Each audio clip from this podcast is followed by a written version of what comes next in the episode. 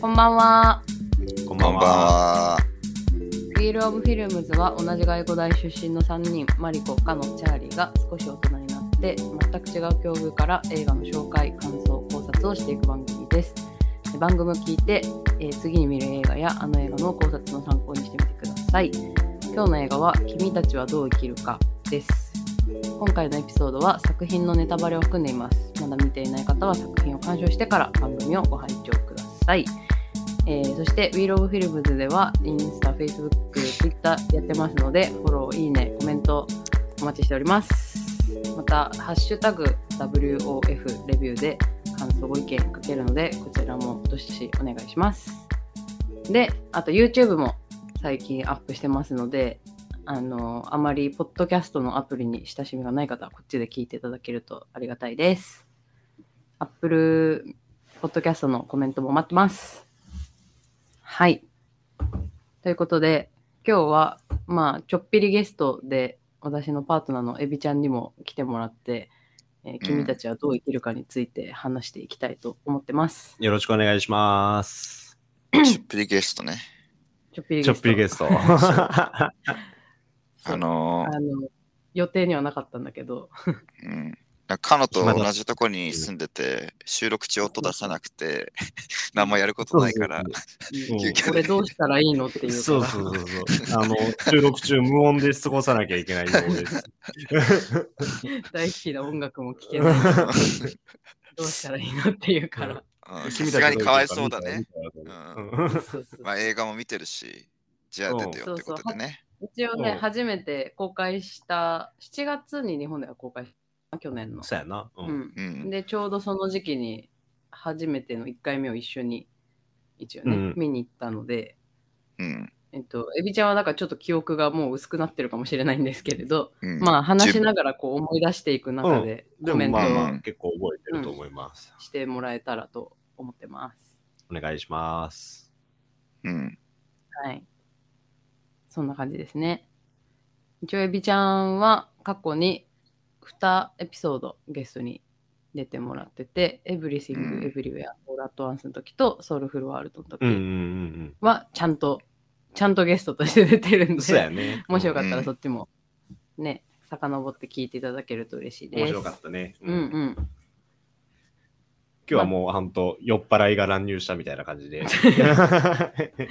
まあそんな感じで聞いていただける心配だね。と。 うん、まあまあまあまあまあ。まあそんな感じでね、なんでこのタイミングで、まあこの作品をやることになったかというと、今アイルランド在住中のうチャーん。リーですけど、ついにね、そっちでも公開されたってことで。おーあそうそうそう結構ずれてるんですねうんそうそうそう。で、見に行くっていうから、じゃあ、もうそれはやるしかないなと思って。うーん。ううんん。年末か年明けぐらいに公開だったかな、こっちでは。おー。そう。そう、だから私はね、そっちの反応も結構気になって、確かに今日は来てるので楽日しみ本以外の反応ね。そうそううんん。楽しみにしてます。まあ、ということで、ひとまず作品情報を言っていきたいなと思います。はい。えー、と、タイトルは、えー君たちはどう生きるかで、英題の方が、ザ・ボーイザ・ヘロンでいいのかなこれ。ヘロンですね。ヘロン。うん。まあ、アオサ少ギ年とアオサギうんう。ん詐欺にな詐るの欺かなだね。詐詐欺欺か少年と詐欺っていうタイトルになってます。はい。このタイトルもね、結構、なんでこの英題はこれになったのかみたいなうん。話題があるよね。確かに全然違うもんねう。ん。 そうそう。で、えー制作年ですけれど、去年の2023年、最新のジブリアニメ作品ですね。ジャンルはアニメで、作品時間が124分。で、まあ、監督は言わずとも知れた宮崎駿監督ですね。はよ先生。うん。脚本も同じく宮崎駿です。はい。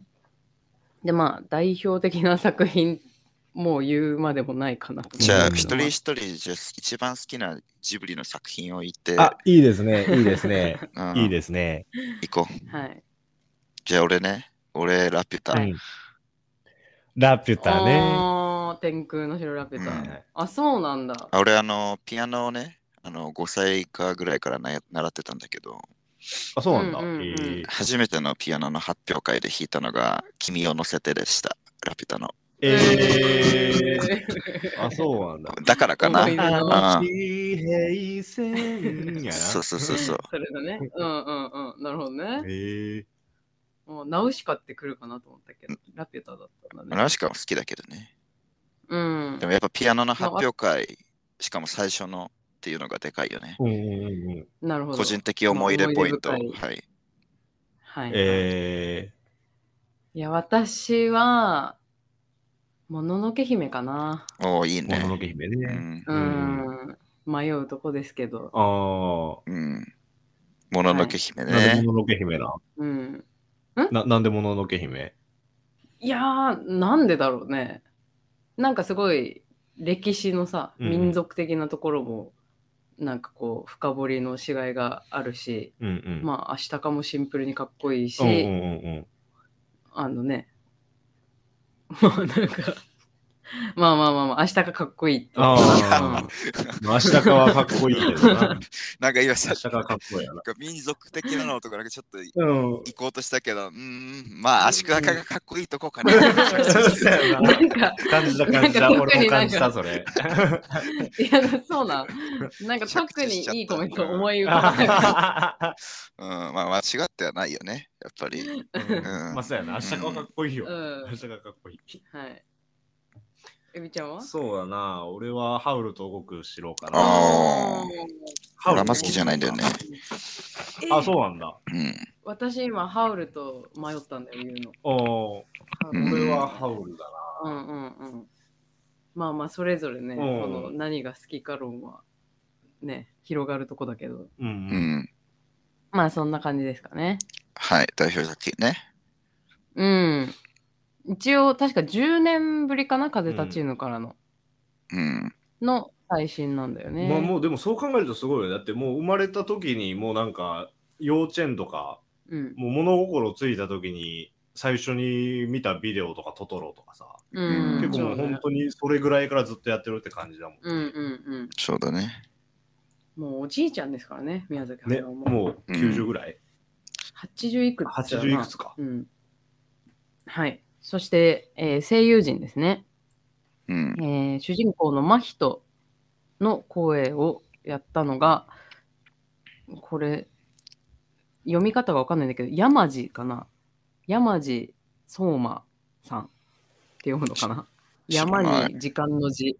そう、なんか最近の多分、あの、人気の俳優さんなんだと思うんですけど、ジャニーズうんジャニーズいや、ジャニーズじゃないと思う、多分かってない。分若手俳優さんだと思う。あ、そうなのうんまあ、最近のあの映画の出演作品だと「死刑に至る病」とかうーん、見たことねえなぐらいかな多分うん。よく知ってるようなやつだと、まあ、これも多分去年か一昨年の映画だよね、うんはいそして、えー、青鷺兼詐欺男役が菅田将暉、ええあ、そうだったんだ。そうそうそうそう意外だよねあうんあ、はいはい。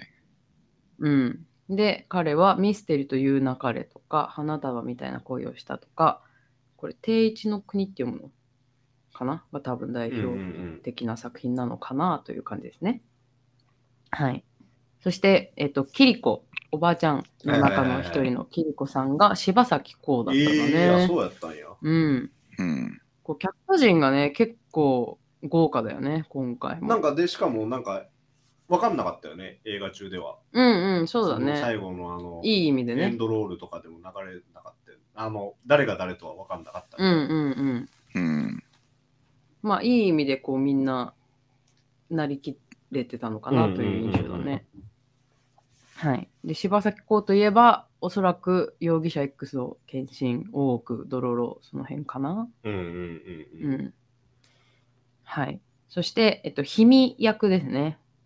えー、真人のお母さんにあたるひみうがんあいみょんだったそうで。す。うん。で、あいみょんも一応なんか他にも映画出てるみたいで、さよなら唇とか、空の青きを知る人よとかにも出てるそうです。うーん。はい。で、えー、夏子。夏子お母さんのね、義理のああ、夏子お母さんね。真はい人の本当のお母さんの妹で、うんうんうん新しくお母さんになった夏子が、えー木村佳乃うーん。がやってたそうです。うーん。で、えーまあ、木村佳乃といえば、うんまあ、多分告白とか、記憶にございませんとか、あと一応、日本の映画じゃないと思うんだけど、ブラインドネスとかうーんに出てるみたいですね、映画は。はい。そして、真人のお父さん、正一役がキムタク。あ、キム木タクだ村ったん拓哉でだす。ね。はい。ジャニーズジャニーズ。ジャニーズですねもう言わずと知れたジャニーズですね。ジャニーズ中のジャニーズみジたャいなニ感じじゃない。ーズ中の、 ジャニーズ・オブ・ジャニーズ。ジャニーズオブジャニーズうん。そっか。うん。そうそう。まあ、キムタクはね、一応、ハウルの動きしろのハウルの声もやっていたし。ああ、そうなんだ。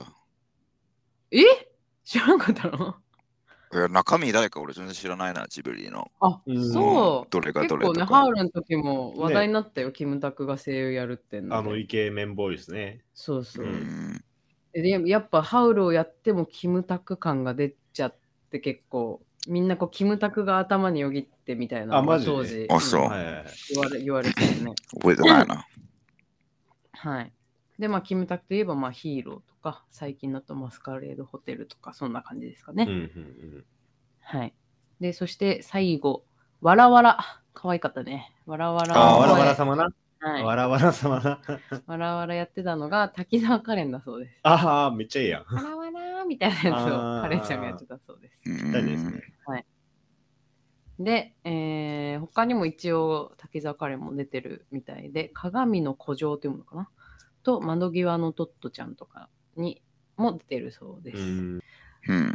まあ、そしてね、あのーまあ、私今回この収録にあたって2回目この間映画館に見に行ったわけなんですけれど、うん。まあ、こんなに時間が経っても映画館であの普通に見に行けた、まあ、一つの理由としてこの間多分ゴールデングローブ賞のあアニメ映画をね撮ったっていうのも多分影響してこれだけ長い間上映してるのかなあ。。っていうう感じがだろうまあ、ね。タイミング的にも、うん、たまたまだけど、これもまあ、いいタイミングになったのかなっていう感じですね。うん俺ちょっとここで一個言っときたいんだけどさ、ほい。うんあの、俺いろいろあって、結局これ英語で見たんだよね。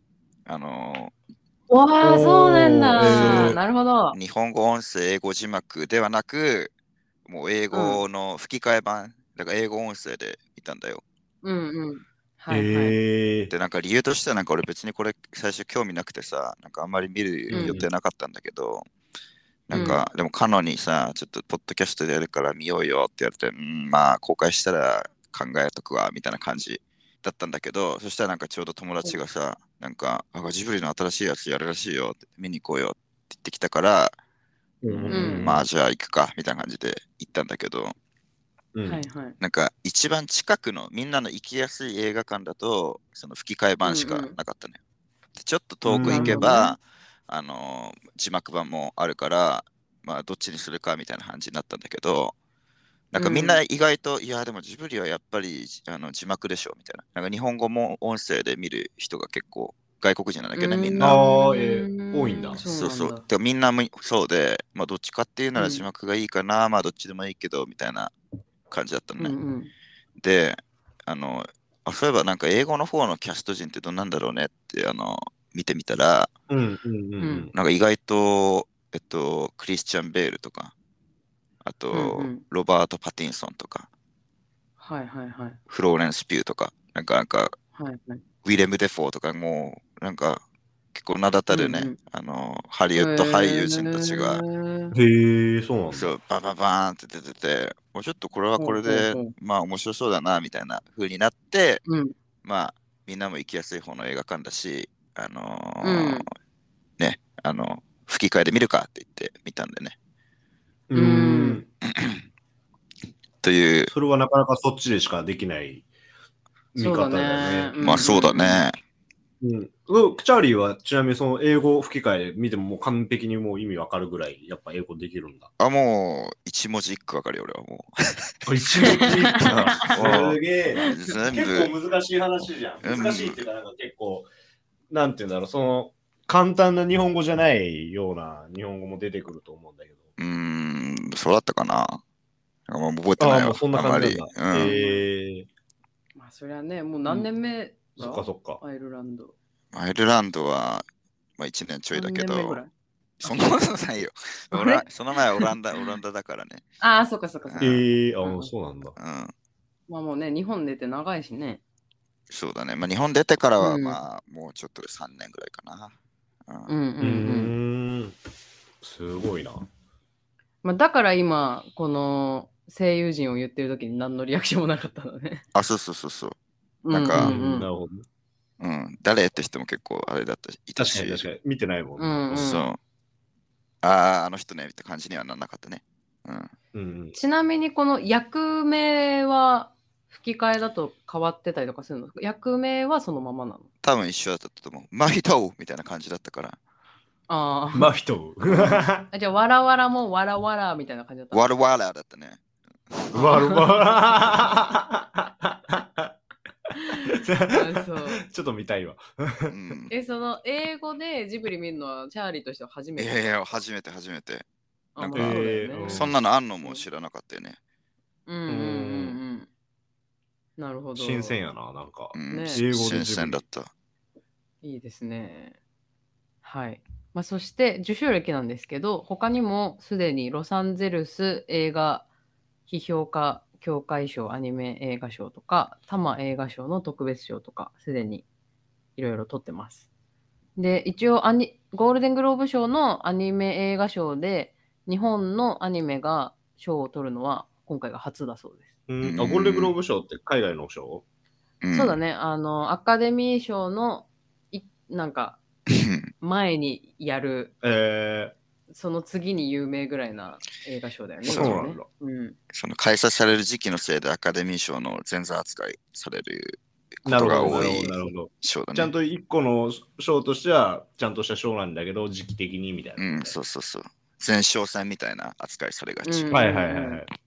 まあでもだいぶね、ゴールデングローブ賞の賞もすごい名誉ある賞だよね。そそうですってよこ。とは、今からアカデミー賞があって、うん、うだねそ。のアカデミー賞のアニメでももしかして取るかもみたいな感じかなり有力だね。もうゴールデングローブで撮ってるから。うんなるいや、ほどね。そうだね。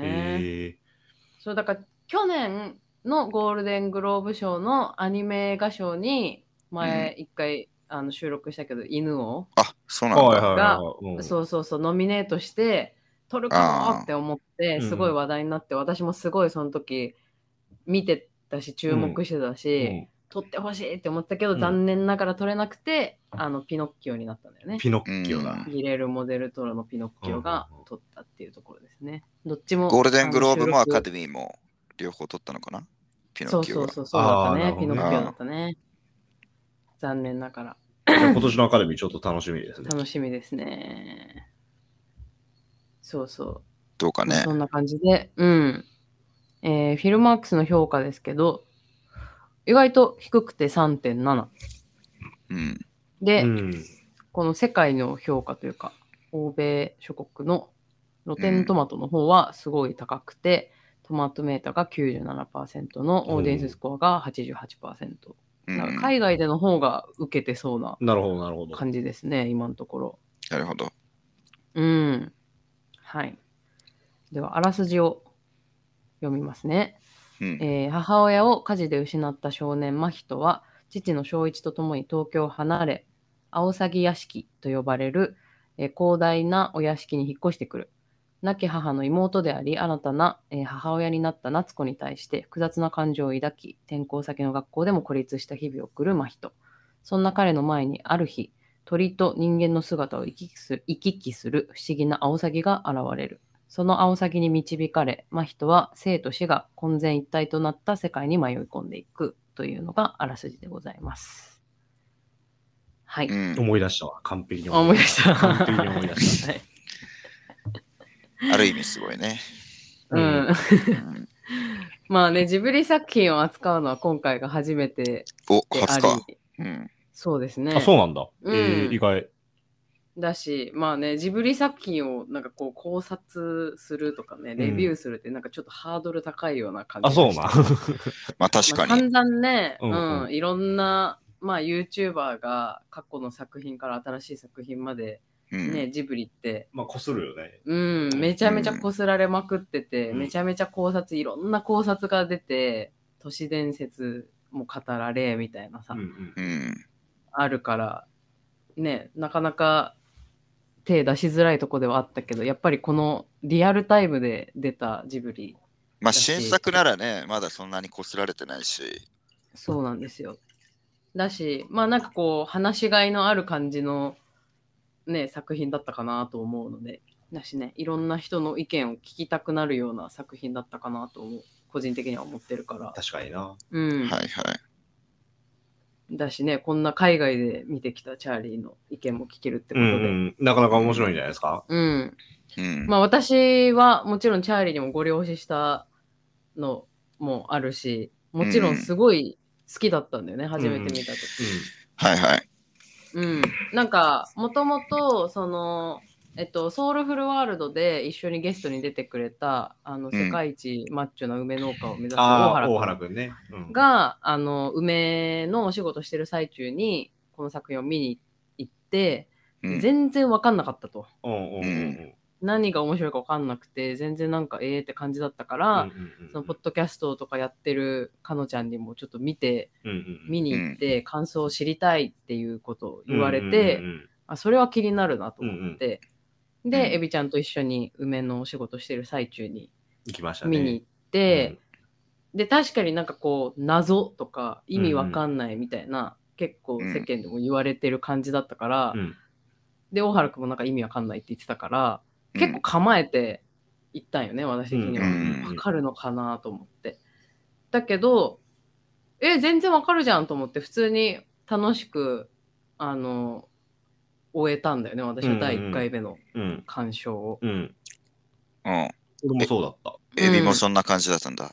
うん、むしろなんか見た後にすごいこう、ああ、すげえいいもん見たな、ぐらいの、うんなんかすごい少年の心に戻ったじゃないけど、うんなんかすごい爽快感もあり、そうだね。でもなんかこう、いろいろ、ああ、なるほどな、みたいなこう考えるところもあり、みたいな、うん、はい。めちゃくちゃ面白かったんでね。なんかそんなになんか、なんか謎って言ってる理由がそこまで、その時はね、わからうなんくて。そうやな、確かに確かに。うんそうそう。だから、チャーリーはどんな印象だったのかなっていうのが。うんうん。俺はその何難しいとか何もさ前評判とかも一切知らずに、うん。うん。うん。うーん。なんか誘われてフラッとついて見に行ってった感じだったんだけどうう。ん ん。まあ率直に言うと全然わかんなかったし一つも面白くなかったね。ええうんあ、そっち派なんだ。ううんうんうんうんうんあ、そう。んううんん。もう、英語とかじゃな、もう関係なあなし関に。係ない関係ない。うんなんかうん全然わかんなかったしもう言い切るけど一つも面白くなかったわ。うんうんうんでまあうん見た、後やっぱ考えてみたんだけどね。まあ、うんうんあんじゃん、そういうなんかわかんない映画ってさ。うんはいはいはい、あるね。うん。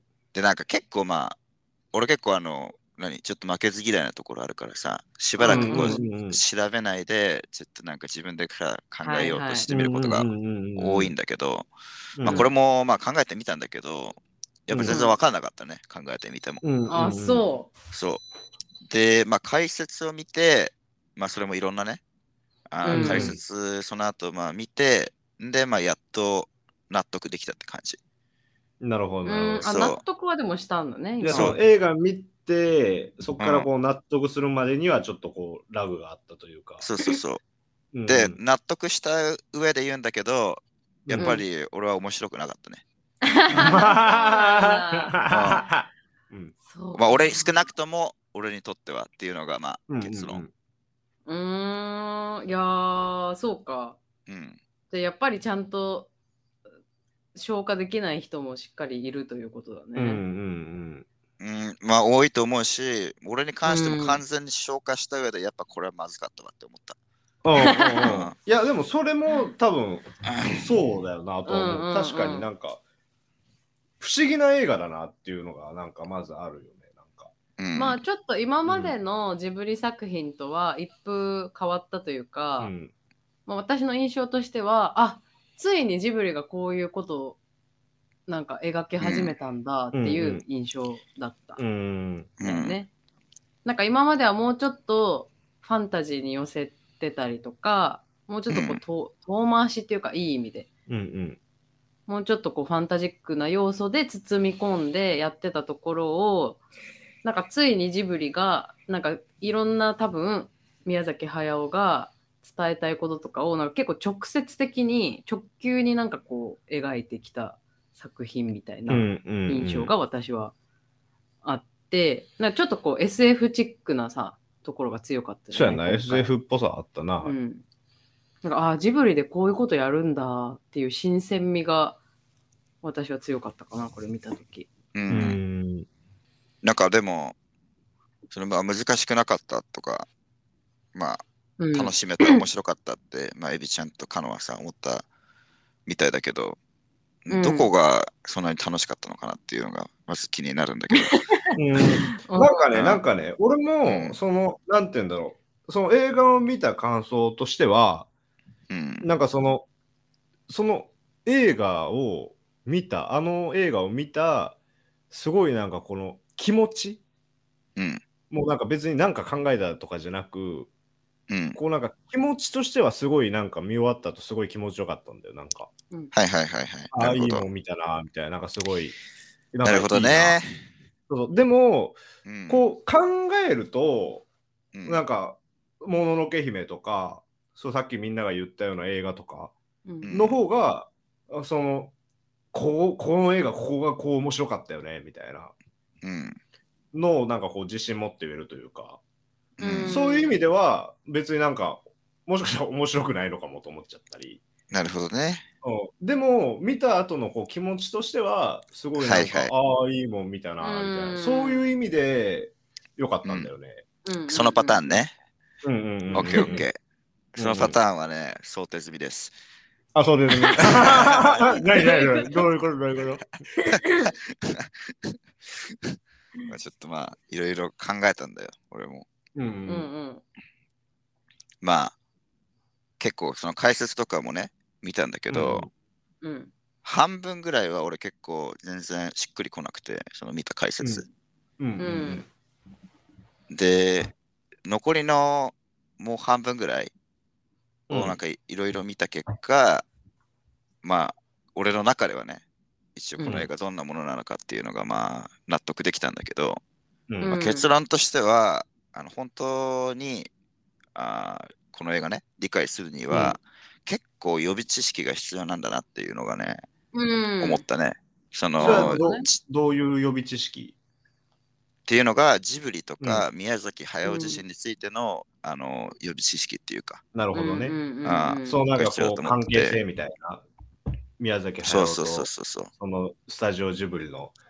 うんうん俺マジで全く分かんないからさ、うんあのうんみ宮崎駿はジブリを作ってるおじいさんぐらいしか知らなくてマジでうんうん本当まあにそうだよね。ううんん。マニアじゃない限りみんなそんな程度だよね。。うんそうじゃあちなみにエビちゃんとさカノのさジブリマニアジブリ好き度はどんぐらいなのあ俺のジブリ好きとは本当にあうのん、一緒よ。あのもうみんなと一緒。俺と同レベルあの多分そうやと思うんう。そのさうんめちゃくちゃジブリ好きでみたいなもううんジブリの作品はもう一から全部見ててみたいな。もうんうこの、もう宮崎駿の生き方も好きで、みたいな、こう、高畑勲とかなんかあの鈴木、なんだっけ、年を敏夫とかあのプロデューサーとかうんのこのストーリーも好きで、みたいな感じでは全然ない。ままあ一もう応俺はまあ一緒、日本国民、日本国民としてのジブ リ。まあだよね、うんうんまあ、普通というのが大多数だと思うんうだよんいな、やそうだ俺ももう大多数派だと思う。うん。うん俺もだから、ううんん。そんなもんでしょだから俺も、多分そんなもんだと思うんだけどまあそれは大体見てるしさやっぱ、うんうんテレビとかでもやってたし、うんまあ好きだよもちろん好きだけど、その別に今まで自分でねそのジブリについてとか宮崎駿についてとか調べたうんことないし、で今のうんエビちゃんが言ってたなんかた高畑高崎、うん高畑勲高畑勲その とかの名前も今回、うんあのこのこの映画を調べるまうでん見たことも聞いたこともなかった正直、そう、俺もそっち、そっちうんうんうん派。それで知ったって感じ、その、これも。そうそうそうなんだよねうん。でまあでも調べてみた結果あのこれあの、俺が見た解説と、なんか俺の見解も含めての、まあ、結論なんだけど、この映画あの、3つのなんか大きな、なんか柱みたいなのベースにできてると思ってて、ほうほうでほうほう1個がまず子供時代の宮崎駿。ではいはいはい。もう一個が、えっと、ジブリと、あーその、それにあたる創作創作活動の、うんあーまあ、終焉みたいな。ううんうんんうんうんで、もう一個、ここが俺の見解パートなんだけど、あの宮崎駿ってじじいが見た最近の夢みたいなのが、面面い。白い。うんああ、なるほどね。はいはい。合わさってできてる映画だなと今俺は思っていて。うんうんうんはいはい俺本当さっぱりこなかった、さっぱりわかんなかったんだけど、最初。特に最初の2つね。。うんなんかこれ、なんか誰かが見た夢みたいだなぐらいなのは、まあなんとなく思ってたけど、うんうんうんまあ確かにな。うん。そう。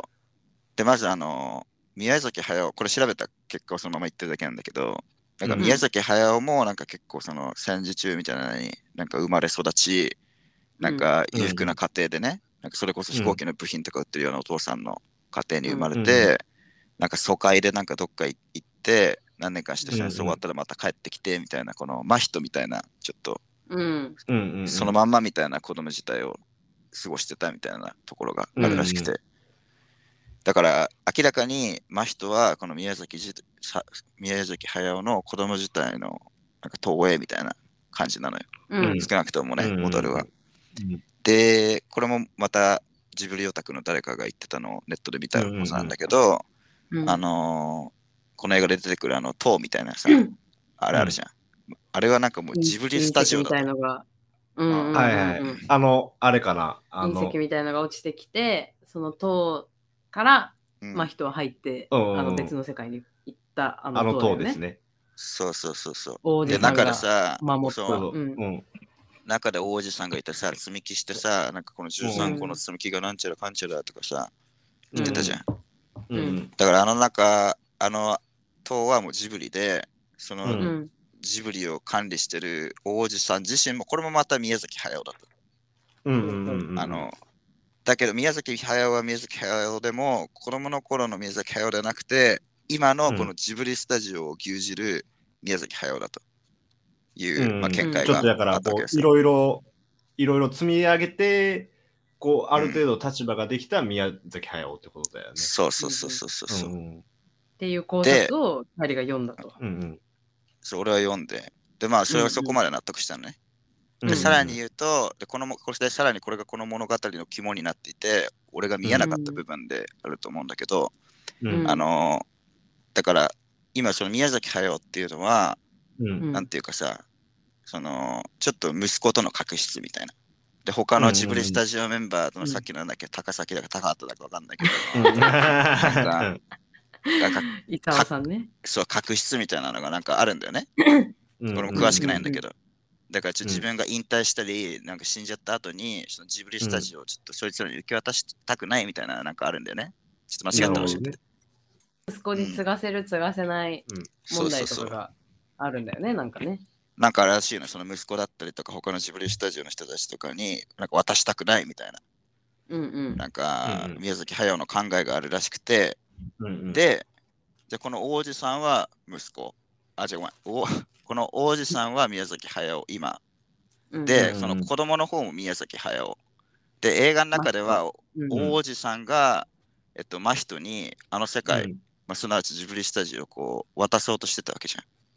おうおうそうやな確かはいにそうではいはいで、真人は、いやいや、俺はそんなのいらないよって、自分の世界に戻って自分で好きに生きるからみたいな感じでおうおううんうんうん行って、映画終わっちゃったじ映画終わっちゃったでしうょ。うんなるほどね。で帰ってきてねそうそう。だから、俺は多分宮崎駿がこのメス映画で言いたいのは、うんうんあのーいや、もし俺だったら、うんあのーもし俺が子供だったら未来の俺にうんジブリスタジオやるぞって言われてもいらないって言って、自分でそんなの捨てて自分の道行くぞとうんうんだからお前らその息子だったり他のジブリスタジオの人たちだったり、うん俺はこうするけどお前らはどう生きるかみたいなああなるほどね。それはすごいわかるかも俺もなんそうそか同じようなこと考えてた。あ、そうなうんだ。ん。っていうのが、まあ、俺が全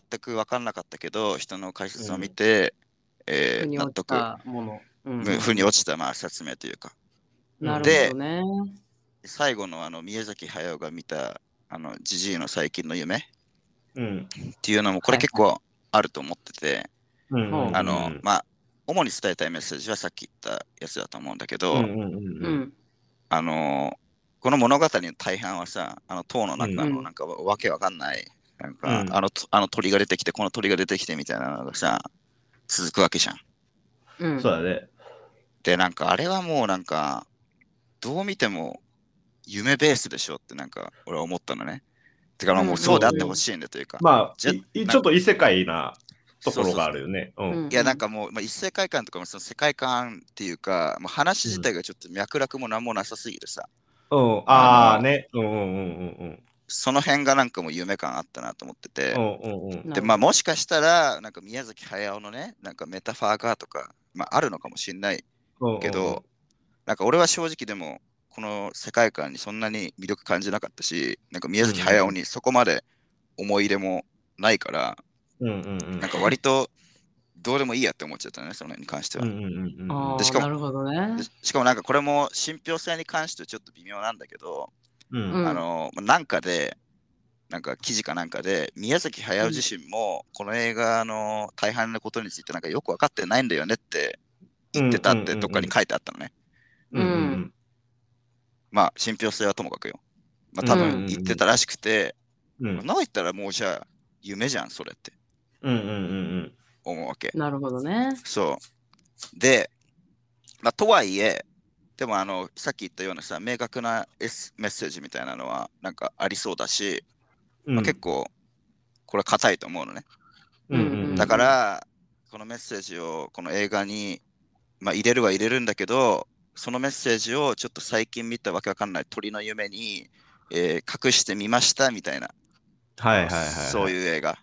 だから なるほどううんん。あのだから、こので映画のさ、大部分であるこの夢パートみたいなところ、うんうんうんここが、まあ、ほとんどの人にとって分かんないのは、まあ、うんある意味当然だと思うのね。うんうん。だから、だってさ、原作の宮崎本人自身でさえ、あの、分かってないってさ、うん言ってるわけだからさ、うん他の人が見て分かるわけないじゃん、そんな。うんだから、分かった人っていうのは、だからそれ、なんかもう、ある意味、まあ、勘違い、そうだ勘違いさせる映画だよねこれそうそはうそうそうそうそう、まあ、良かれも、良くも悪くもよ。うん。そうそううん。あると思それはねめっちゃわかるなんかねこの映画の俺面白いなって思ったところはう。うん。なんかみんな感想が違うんだよねそうそうそうそうそう。みん な、こうう、ん自分なりの、こうなんか、こうだったとか、ああだったとか、なんかすごい考察するんだけど、うみん。んなバラバラなの。こうう、んジブリマニアの人からしたら、そのジブリをさ、こう重ねてみるし、うんジブリ全然知らない人からしたら、全然また違う見方するし、うん。なんかすごい答えがない映画。うんうん。すごいなんか、見る人によって解釈が変わる不思議な映画だなっていうのはすごい感じて。うーんなるほどね。いや、答えがないっていうところはちょっと同意できないな。俺は明確なメッセージはあると思ってるから、うんううんんだからそれが見えるか見えないかだと思うのね。うん。うんうんで、あのーその見えるか見えないかをわ分けるのは、どれだけそのジブリとか宮崎駿の予備知識があるかどうかっていうところうんうんにやっぱかかってくると思ってて、うんうん。で、だから結構、そのジブリオタク以外の人、宮崎駿マニア以外の人たちが見たら、まあもちろん、その勘違いとか、うん独自の考察によって、あのー楽しめる人っていうのももちろん一定数いると思うんだけど、だから結構多くの人たちにとってはあのうんーその予備知識がない限りなんかある意うん味これを見ててさ、眠くなるのって結構、まあ俺もそうだったんだけど当然なのかなってちょっと思っていて、うん。なるほどね。うん。そうだってさあのー言っちゃったらさ、まあ、俺の札がね、全部正しいとしたうら、んこれなんかもうジジイの見た夢を見させられてるわけだからさ、うんうんうんそう。で、人のさ、昨日見た夢の話とか聞いてるとさ、うんうんなんか大抵なんか、いや、もうどうでもよ、みたいな夢じゃそんうみたいな。うんうん早く終わんねえかなってまあねそれもなくてね。うんうん。結構思っちゃうこと多いじゃん。うんうんううんん。そんなのさ、2時間もやられてみ、うんまあね、まあね。うん でもね、でもね眠くない、うんに決まってんじゃん。で、まあ、わかるよ、わかるんだけど、あの、俺自身、個人的にはね、俺はまず、この宮崎駿ってじじいに興味ないし、うんあの、知識も一切ないから、うんまあ、俺が一人で見ただけだと、このメッセージもね、全く分かんなかったし、マジで、本当にその辺のじじいの夢見させてられる、見させられてる感覚だったわけ。なるほどねなるほどねなるほどねっていうの、が、まあ、個人的な感想なんだけど、ううんん。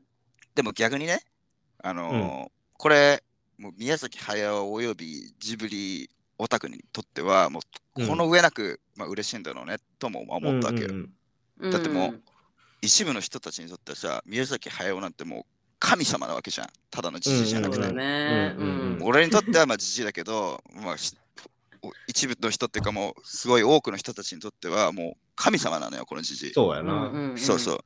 で、その人たちにとってはさ、もう、まあ多分、まあ知識もあるから、うんまあ、一目でさ、この真人は、これ子供時代の宮崎駿だなってわかるだろうし、うんまあうんうんあのとはもうジブリスタジオ自身だなって多分わかるじゃん、そういう人たちにうんとっては。うんうんうんだからメッセージもパッと多分一回見ただけでわかる人結構いるんだろうし、うんうんうんで、俺が眠いなって感じちゃったような、あの、映画の大半でもある夢パート、うんうんそこ自体も、まあ、その人たちにとってはさ、もう大好きな、もう神様の頭のうん中をうん覗けてるみたいなさ、うん音楽がさ、うんそんなも楽しいに決まってんじゃん。うもんううんうん興味があるに決まってるでしょ。ううんんだから、まあ、なんていうか結論としてね、あの、うん俺はマジで面白くなかったし、うんうんうんんううんうんうんこ個人的に、まあ、なんで面白くなかったかっていう、まあ、結論も出たわけ。うんだからもう、いや、別の映画見ようって感じなんだけど。で、まあ、その、そのそうか反面、うんまあ、ジブリファンにはもう、超ご褒美なんだなと。なんか 10, 10年越しの新作で、でしかもなんかおそらく最後だろうみたいな噂もまたあるんだよね。うんうんうん宮崎駿作品として。うんで、まあだからジブリファンにはご褒美。で、ジブリファンじゃない人に対しては、あまあ、なんじゃこりゃっていう夢を見てるみたいな。そうそう、普通だと思ってて。で、んジブリファンじゃないのに、あの、まあ、分かった気がしてる人は、まあ、うん勘違いか、まあでも勘違いって言うとちょっとすごい言い方悪いから、なんだろう。うんうんうんその自分でこう、何その個人的な受け取り方をした人たうんうちんかなって思うね。だかならんかその自分に重なる部分があったりとかな。そうそうそうそうそう。うんうんうんまあ、なんか自分でその作り手の意図はともかく、うんあのー個人的に何かをその映画から感じ取ることができた人たち。うんうんだからこの3パターンだと思うのね。うんうんジうんジブリファン、よくわかんなかったうん一般人、個人的に何かを感じた人、このうん3パターうンん。デイビちゃんはこの3パターン目に当たる人だと思うねう。んうん何かを感じた。そうそうそうそう。そう、それをちょっと俺結構、さっきチャーリーがさ、うんあの、言ってた、その、自分の息子にこう、明け渡すんやったらみたいなさ、うんうんそういう話とかも俺はもう、情報なしで見てるから、うんでもその中で感じたことは結構、同じようなことだったよね。おお。いやある意味鋭いよねそ。うそうそうそうそうそう、っていうのをちょっと俺、あの、ちょっとおしっこ行きたくて。あそういうこ そうちょっと、ちょっと。とまあじゃあちうょんその間にうんまあ私のちょっと意おしっこ見行をってくるじゃあ話しとこうかなと思うんだけどああ、じゃあ聞かせてよ。うんまあ私は多分チャーリーが今言及した3つのパターンの中のまあ一番最後のあの個人的にうん。メッセージを受け取った派かな、うんという感じ。で、えっと、まあ、1回目見た後、自分なりにいろいろ考えて、普通に私は楽しんで見た人だから、うん。楽しくて、ああだこうだいろいろ自分なりに考察して、その考察することも楽しんうん、で、で1回目は一切、あの、考察動画とか記事とか見なかったの。うん。その収録しようって私はもう見た後に決めたから、はいあのはい。自分の感想をちょっと大事にしようと思って人の意見入れずにうん。でバーってそれ全部メモしてで2回目見に行って2回目見に行った後にいろいろ考察読んだりとかいろんな情報を調べてああなるほどなるほどそういう意見もあるんだなと思っって楽しんだ人なんだけど、うん。まあ、私もみんなと同じく別に宮崎駿にすごいなんか思い入れがあったりとかなんかいっぱい情報知ってる人じゃ全くないんだけどうん。なんかそのジブリ作品としてすごい楽しんだというよりは一つの映画として私すごい楽しんだうん。っていう方が合ってるかなっていう感じなんだけど、うん、っていうのも、まあ、これすごいさ考察しがいがある映画だと私は思ってるから、俺は間違いないまね。うんそうそうそうなんかそういうのをああだこうだその正解にたどり着くかつかないかはまあ別としてうん。あのそういうあれはこうなんじゃないかこれはこれのことなんじゃないかって考えること自体が私好きだから、うん。その欲求をものすごく満たしてくれる映画ではあったんだよね、なるなるほど、うんなるほど。そそうれそうはそうすそうごく同意できるね。うん。で、だから、まあ、今までのジブリ作品とはちょっと違う 毛色だったし、さっきエビちゃんも言ってたけど、他のジブリ作品と並べて、これが他のやつよりもジブリの作品の中でいい作品、好きな作品になるかって言った ら、正直そこは同意しない。うん。だけど、この映画単体として私はすごい良かったとなるほど思ね。っている。うん。まあ、かなり一色だから、うん比べようにもって感じだよね。他のジブリ作そう品だね。やると。そう。あ、おかえり。ただいま。そうそうそうそう。まあ、だけど、そのいろんな考察も2回目以降に見た結果、さっきエビちゃんも言ってたように、まあ、とにかく千差万別というか、まあみんないろんな考察があって、でみんなそれぞれこう、こんだけ何回も5回見ました6回見ましたでうんこんだけこんなこと考えて、もういろんな情報を引っ張ってきてあれはこれだこれはこのことだ、ってみんなもう自信満々にいろいろこうう言っん。てるのをいっぱい見たのよ。うんうんうん俺も結構見たよ。そうそうそうそうだよね。でプラスそのポッドキャスト番組でさあのそうのん鈴木敏夫のプロデューサーがいてその鈴木敏夫がやってる、うんあのジブリ汗まみれっていうポッドキャスト番組があるのよ。うんうんうんおお。そうそれで「君たちはどう生きるか」についてプロデューサー本人がほういろいろ語ってる回とかがあったから、それも聞いてみたりえーうんそうそれも聞いてみうんうんうんてうんなんか言ったらまあそれが答えは答えじゃん。うんうんうんその宮崎駿の意見は直接は私は見ていないけれうんうんど、うんまあ、プロデューサーの答えは聞いたりとかしたのよ。うんうんで、なるほど、それがまあ答えなんだろうなと思った部分もあって、同意する部分もあったんだけど、まあ、それを聞いても、なお、私は私の答えを持ってるみたいな、で、それはそれでいいと思ってるみたいいな、やいや、それはいいでしょ。うん。そう、状態なんだよね、今。そうそうそう。で、それも含めて、こう、ああだこうだいろいろ考えて、うん、で、最終的に私が受け取ったメッセージが、あの後、真人含め、夏子うん母さんたちがどう生きたか、君たちはどう生きるんですか、このゆあの夢みたいな、はいはい変なは次い。元うんはいのはいはいはいやつを経験してっていうのを、まあ、オープンエンディング的にうん描いたな映るほ画どねなのかなと思って、なるほど私はすごい、うんそこさえもわあなんかいいもの見たなっていう感じが、うん面白いですね。うんやっぱ人によって、まあこのね、ちょっと、題名、映画の題う名ん、うんの行き先が変わってくるのもちょっと面白いよね。確かになそうそうそうだからチャーリーの意見もさっき聞いて、ああなるほどって思ったしうん。それこそなんかその鈴木敏夫が言ってたのは多分宮崎駿は、うんまあ、これなんかまあいろんなところで書かれてるけどこの自伝的な宮崎駿うのんうん自伝的な映画だっていうのが多分いろんなところで言われてると思うんだけど、まあ、それはまさにその通りで、まあ、彼がどう生きたかっていうのを描いた映画だと思うってうん鈴木敏夫プロデューサーは言ってて、うんうん。まあ、そう言われれば確かにそうだなとも思ったし。うんうんまあ、うん私はさっきまあ感想を抱いたし、プラスうん、この映画を見て、さあ私はこの後どう生きるかっていうところもなんか考あーえてはいはいはいはいみたいな、そうそう、っていうメッセージかなと、個人的には受け取ったかな。 うんうんうんわかるわかる。あのねわ、かるわかる。いやすごいわかんでね。その、俺も結構、まあ、あるんだよね。その映画見てさ、自分で考察を楽しんでみたいな、普段うんそこうんそこが楽しそこを楽しめる気概っていうのは俺にも、まあ、あって実際よくやってるんだけど、うんはいなんかねこの映画に関してはなんかそれが起こんなかったんだよね。うーん。なんでだろうね。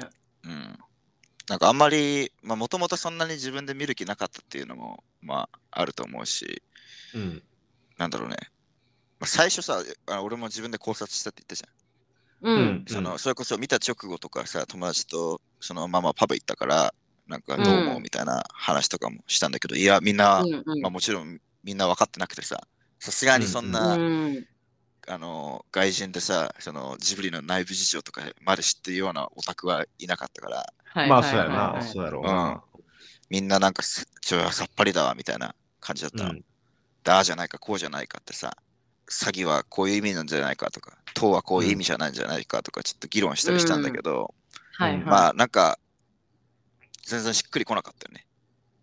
結ああ、局。なるほどね。そうそう。でまあでもちょっとメインの路線としてはこのやっぱ、うんさっきカノも言ってたみたいにさあの、うん君たちがどう生きるか、まあ、題名あの英語ではさあのザ・ボーイうんアンドさ、ヘロン。うんうんうんうん少年と詐欺そう全だ然違うんだけどうんうで俺んその友達みんなに、いや実はねあのオリジナルのタイトルは「君たちはどう生きるかで」なんかあの、うんうんなんか真人が拾ってた本と一緒なんだよねみたいなうんうんうんうんはいはいはい。原作があるよね。そうそうそう、うん言ったから、なんかこの君たちがどう生きるかというこの問いは、あのうんうん。俺たち自身、この見た人たちに問いかけられてるんじゃないかっていう線で、まあ、そのうんうんうん。線をメインで考えてたの、俺もその友な達るもほどう。うんんそううん結局しっくりは来なかったんだけど、うんうんそう。で、家帰ってもさ、ちょっと帰り道とかバスで考えてたりしてたんだけど、うんそしたらなんかもう、俺はなんか、なんか、だんだんムカついてきちゃってさ、あうん うんあまりにも分かんなくてさ、全然ー なるほどね。そしたらこの問いもだんだん腹立ってくるのよ。確かに君たちはどう生きるかみたいなそさ。題名、題名がな、君たちはどう生きるかって、そうそうそうバーンって来られると、うん結構、うんって、あの題名で結構戸惑う人は多いんじゃないかな。まあなん か、かすごい挑戦的というかそうそうそうそうそうぶっかけられてる感は感じるよねそうそうそうそうそう君たちは分かりましたかこのメッセージみたいなほ感んそうそうじそがうす。るよね。そう。もうだからもう、うんうん何様だよ、このじじいみたいなさ。あなんか何が君たちはどう生きるかだよみたいな。うんうん偉そうな口聞きやがってってなんか思っててさ。あ、そっちにふそうそう。ふ触れたわけね。うんうんうんんんそうなんかもうじじいの説教臭くてなんか気に食わなくなっちゃって。うんそしたら、で、なんかその、でも、もういいやって言って解説とかも言い始めたんだけどさ、うんあの、彼が言ってたように結構独自の感じ取り方して、いや、これ映画はこういう意味です、こういう意味ですっていう解説がバーっていっぱいあるじゃん。うんそれ見ても、なんかこの映画を見て、なんか生きていく上で大切こな大切なこと学びましたみたいなこと言ってる人も結構いるんだけど、なんかそれも気に食わねえなってなんか思ってきちゃってさ。うそのかんうんうんし その映画も気に食わねえし、結構、うんあの大マジョマジョリティであるこのうん感想すらもなんかもう気に食わねえし、なんかさ私は分かった組ですみたいなはいね。はいはい。そうやな。そそうそうそうそうれそれをさせるよな、この映画は。そう。う分かった組でなすいやろうけど。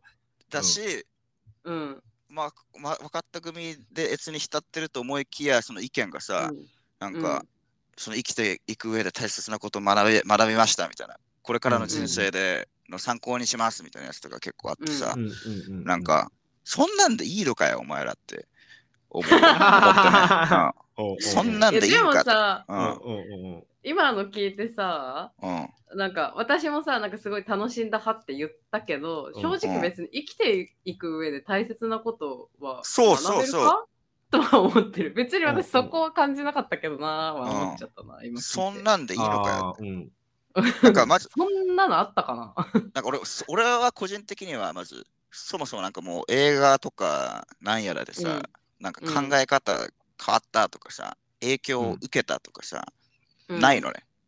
あのなるほどうねんもともだとねそう大好きだけど映画なんて、うんうんうん感動もするけど、まあ、影響を受けたかって言ったらそんなのは今まで一個もないわけですに。うんうんなんかもう何見てもどんなに感動しても、まあ、それでこう、何直接さ、俺の考えが変わることはないというかさ、うんうんうんううんん。うんなんか映画だけじゃなくて何でもそうなんだけど、うん。なんか別になんか尊敬する人とかさ、もう、うん子供の頃から含めて一人もいたことないし、なんがかうん、人人からのアドバイスとかも俺あんまり聞かないわけよ。で、なんかもう、そのせいで何回もまあ、痛い目さ、見てるんだけどさ、うんうあんの、うん、まあ、カノとかよくご存知だろうけど、あのうんうんでまあなんか自分のせいならこうまだ納得がさ、うんいくというかさ、うんうんうんうんうん。だからなんかいいのかなと思ってさそんなんで人生変えちゃったじじいの落書きでさ人生変わって、うん人生変わっていいのかお前はって思うわけ自分の人生くらい自分で決めろよって思うわけうんああなるほどね。あ、でもうんうんう俺んそこ、そこ。まあでも、ある君意た味ちをそどうれ生きるかを見、て感じたのはそこ。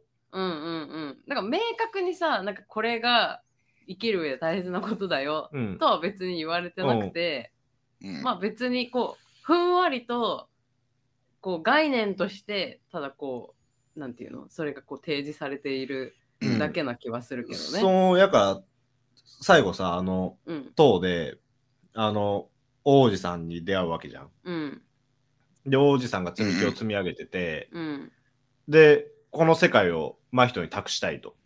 うん言うたら自分の後継者になるように、こう進めるわけだよね。うんはいはいで、ま、真人は、この夢の中の塔に入って、いろんな、こう、この世界をバーって見て、でも、こう、王子さんが、こう、積み木を積み上げていくことに、が影響したこの世界だったっていうのを知った上で、うんじゃあどうするのっていううん提案をされて、そのまま引き継いで、真人がそれを続けていくのか、うんでも、そこで真人は、いや、俺はもう自分の世界に帰るっていううん。うん決断をしたわそけれだはよなねかっ。たね。うんそれがすごいなんか面白かったっていうか当時のそう見た時のなんか俺のこう周り事情とかも結構重なったというかあ個人的な。そうそう個人的な、うん結構なんか俺も尊敬する先輩みたいなさううんんがいたんだけどまあい今もそうなんだけどうんがこういっぱいさこう作り上げた世界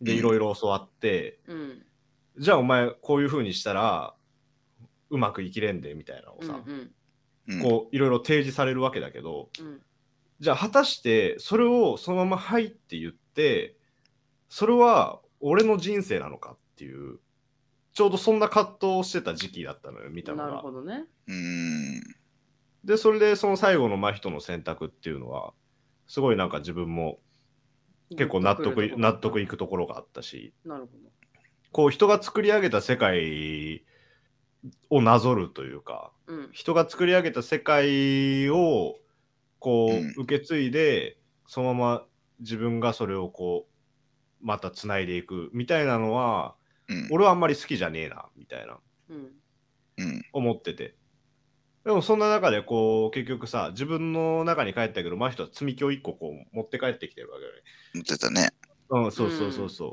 だから結局自分の足で自分の足で自分の力で生きるっていう選択をしたけどその王子さんが積み上げた積み木は一つ持って帰ってきてるみたいなあーそのエッセンス、うんその王子さんのエッセンスはあるでしかもそれはもしかしたらもう現実の世界に帰ってきたからもしかしたら忘れちゃうのかもしれないけどうんうんでもその気持ちがあったってことだよね。なるほどねうん、なるほど。そうそうそういそうふうにエビちゃんそにうはそ重うそなっうて響いたところがあったそと。うこれはもう俺個人の考察というかたまたま俺がそういう風に重ねてみたってだけで、うんうん。正解ってわけじゃないのかもしれないけど、でそれゆえにいいもの見たなってそう思えたそんうだねそう、いいもの。見たなって思ったしう、んもう何も考えなくてストーリーとか見てても多分ちっちゃい子動画まで見ても多分普通に楽しいんじゃないかなっていうような感じだっうたん綺麗綺麗だったからそどううかかねな、うんちっちゃい子向けではなかった気がするんだよな。なんか映像だけ見たら。ら俺すげえ綺麗だったな映像もすごい綺麗だったなって思うそう、映像に関してなんだけど、うんそうこれはその鈴木敏夫のポッドキャストとか、まあ、他のやつにはいはもい多分出てると思うんだけうど、聞いてなるほどって思った、まあ、ちょっとしたプチ情報としては、うん今回そのこのアニメーションうんの、に携わったのがこの宮崎駿一人じゃなくって、うんうんもう一人えっ、とね名前が、えーなんだっけな、えっと本田武史さんうんうんうんっていう、えっと、人が一緒に起用されて、うんアニメ書いてるらしいんだけどこの人が、うんあの「エヴァンゲリオン」のアニメ書いてる人らしいんだよね。えあの安野さんの下で働いてて、うんうんカラーだったかなっていう会社の社員の人らしくって、うんこの人をあの、まあ、抜擢してお願いして、まあ、引き抜いてじゃないけど一緒にやってもらったらしくってで今回確かに今までのジブリよりもちょっとこう綺麗っていうか、うんもうちょっとこうなんていうの現代のアニメーション感が強かったかなと私は個人的に思ってて、ー映像としてはすごい今までで一番綺麗だったんじゃそうないすかなごっいて綺思う麗だったと思うんだあよの火事の時の炎の表現とか。あそうだね、うんあと私個人的に印象的だったのはあの塔の中のあの石がピカピあーカキラキラこのうな。光うってるん。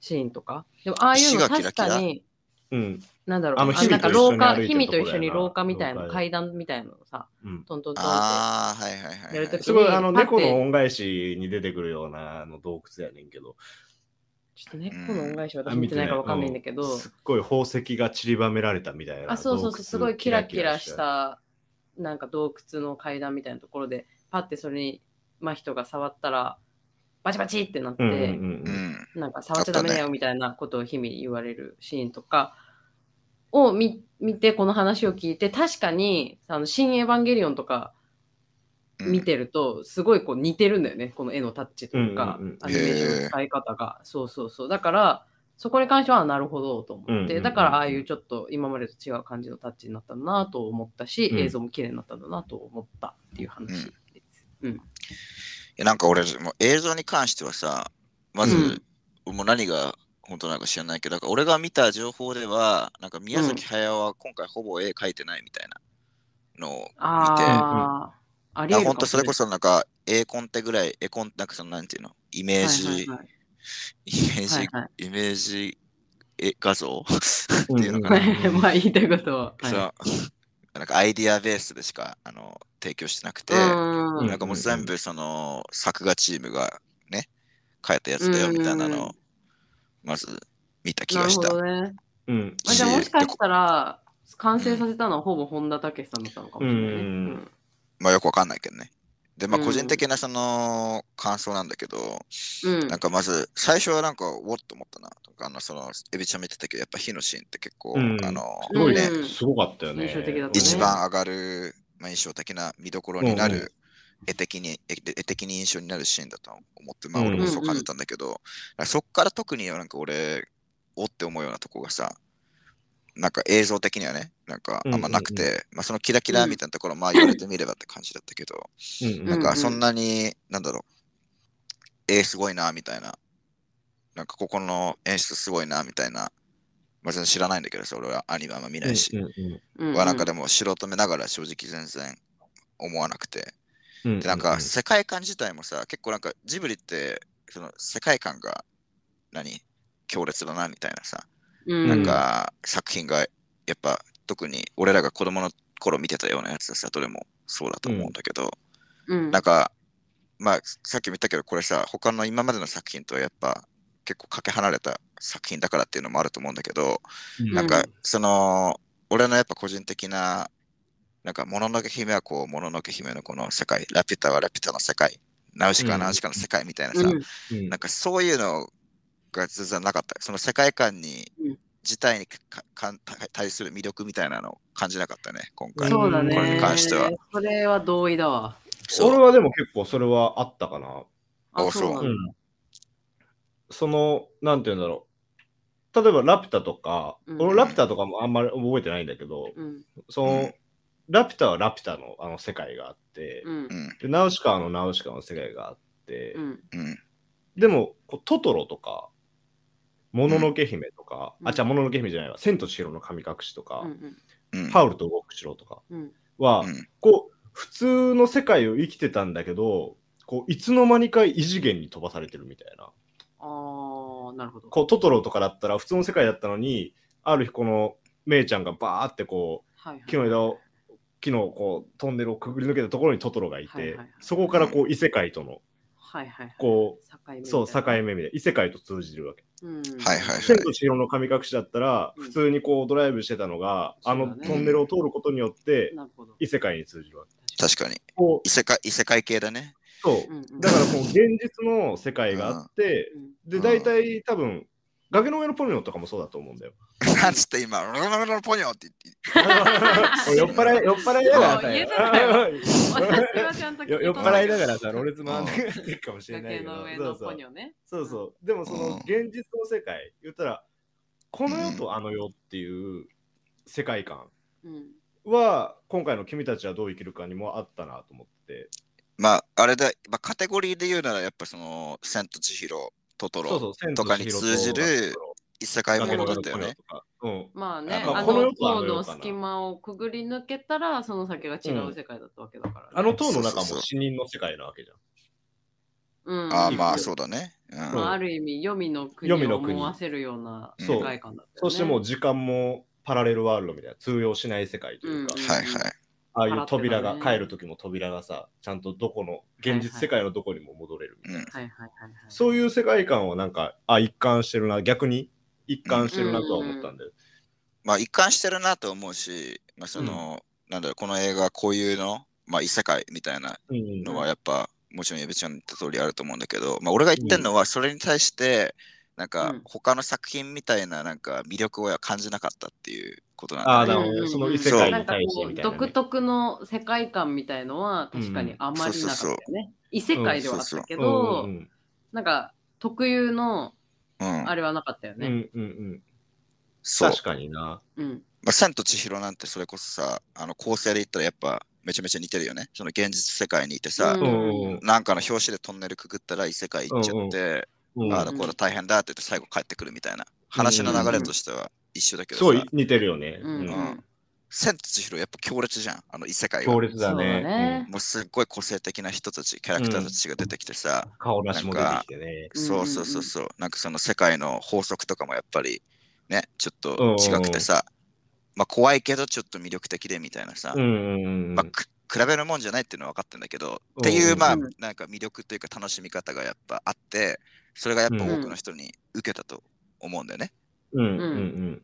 で、君たちはどう生きるか、あのこの作品がもう千と千尋よりいいとか悪いとかっていう話ではなくて、うんこっちに関しては、でも同じ楽しみ方をするにあたっては、やっぱこの世界がやっぱ弱いと思うんだよね。なそあ、うだね確かに。そう、まあ、千と千尋とかに比べたら、そう、まあ、そうやな。うんそうそう。し、なんか出てくるキャラクターも、めちゃくちゃこう、印象に残るキャラクターがいたかって言ったら、そうこう、そうでもないよな。まあ、そもそも少わらないし、わらわらぐらいかな。うんうわんうらんわら。ちょっと弱いそうよだね。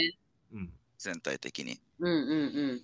だから、そういう意味でも私はだから、ただの映画として楽しんだっていうところが大きいかそな。うそうそう。し、あの、やっぱ子供に、子供向けかって言ったら、やっぱうん違うと思うよ。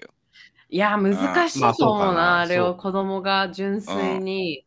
だから、それこそ 子供が楽しめるとしたら、あ、わらわらかわいいとうんか、うんうんうんあ、なんかインコそうそうそがういっ。ぱいいるとうか、んそういうところはあれかもしれないけど、こう全体として、うん。小学生とかにと見せたとして、面白い映画だったって聞いて、うん面白かったってみんなが言うかって言ったらちょっと難しいかなという気そうはすなるんだよね。な。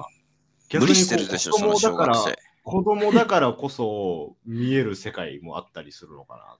とは。うんうんちょっとただ思一うつ私が言えるとしたら、うん。えっと、真人ぐらいの、うんだから中学生ぐらいなのかな、うん小学生、高学園とまあか中確かに学な生ぐらいの思春期うで、ん真人みたいな境遇にあるような子が見たらちょっとグッとくるとこがあった,、うんうんうんあったりするかもしれないよね。そ、そけんどな人いる人いるかなかなか、な そかんななか中学生いるかなっていうところはあるよね。戦時中で疎開して、お母さんいやがそう妹と入れ替わなっんかてこうみたい学な。校に馴染めなくてとかさ、うんそういうところよ。なんかお父さんとの親子関係とかさ。そうか。あーまあまあまあね、切り取ったらいくらでもあるわな。そうそうそんうそう。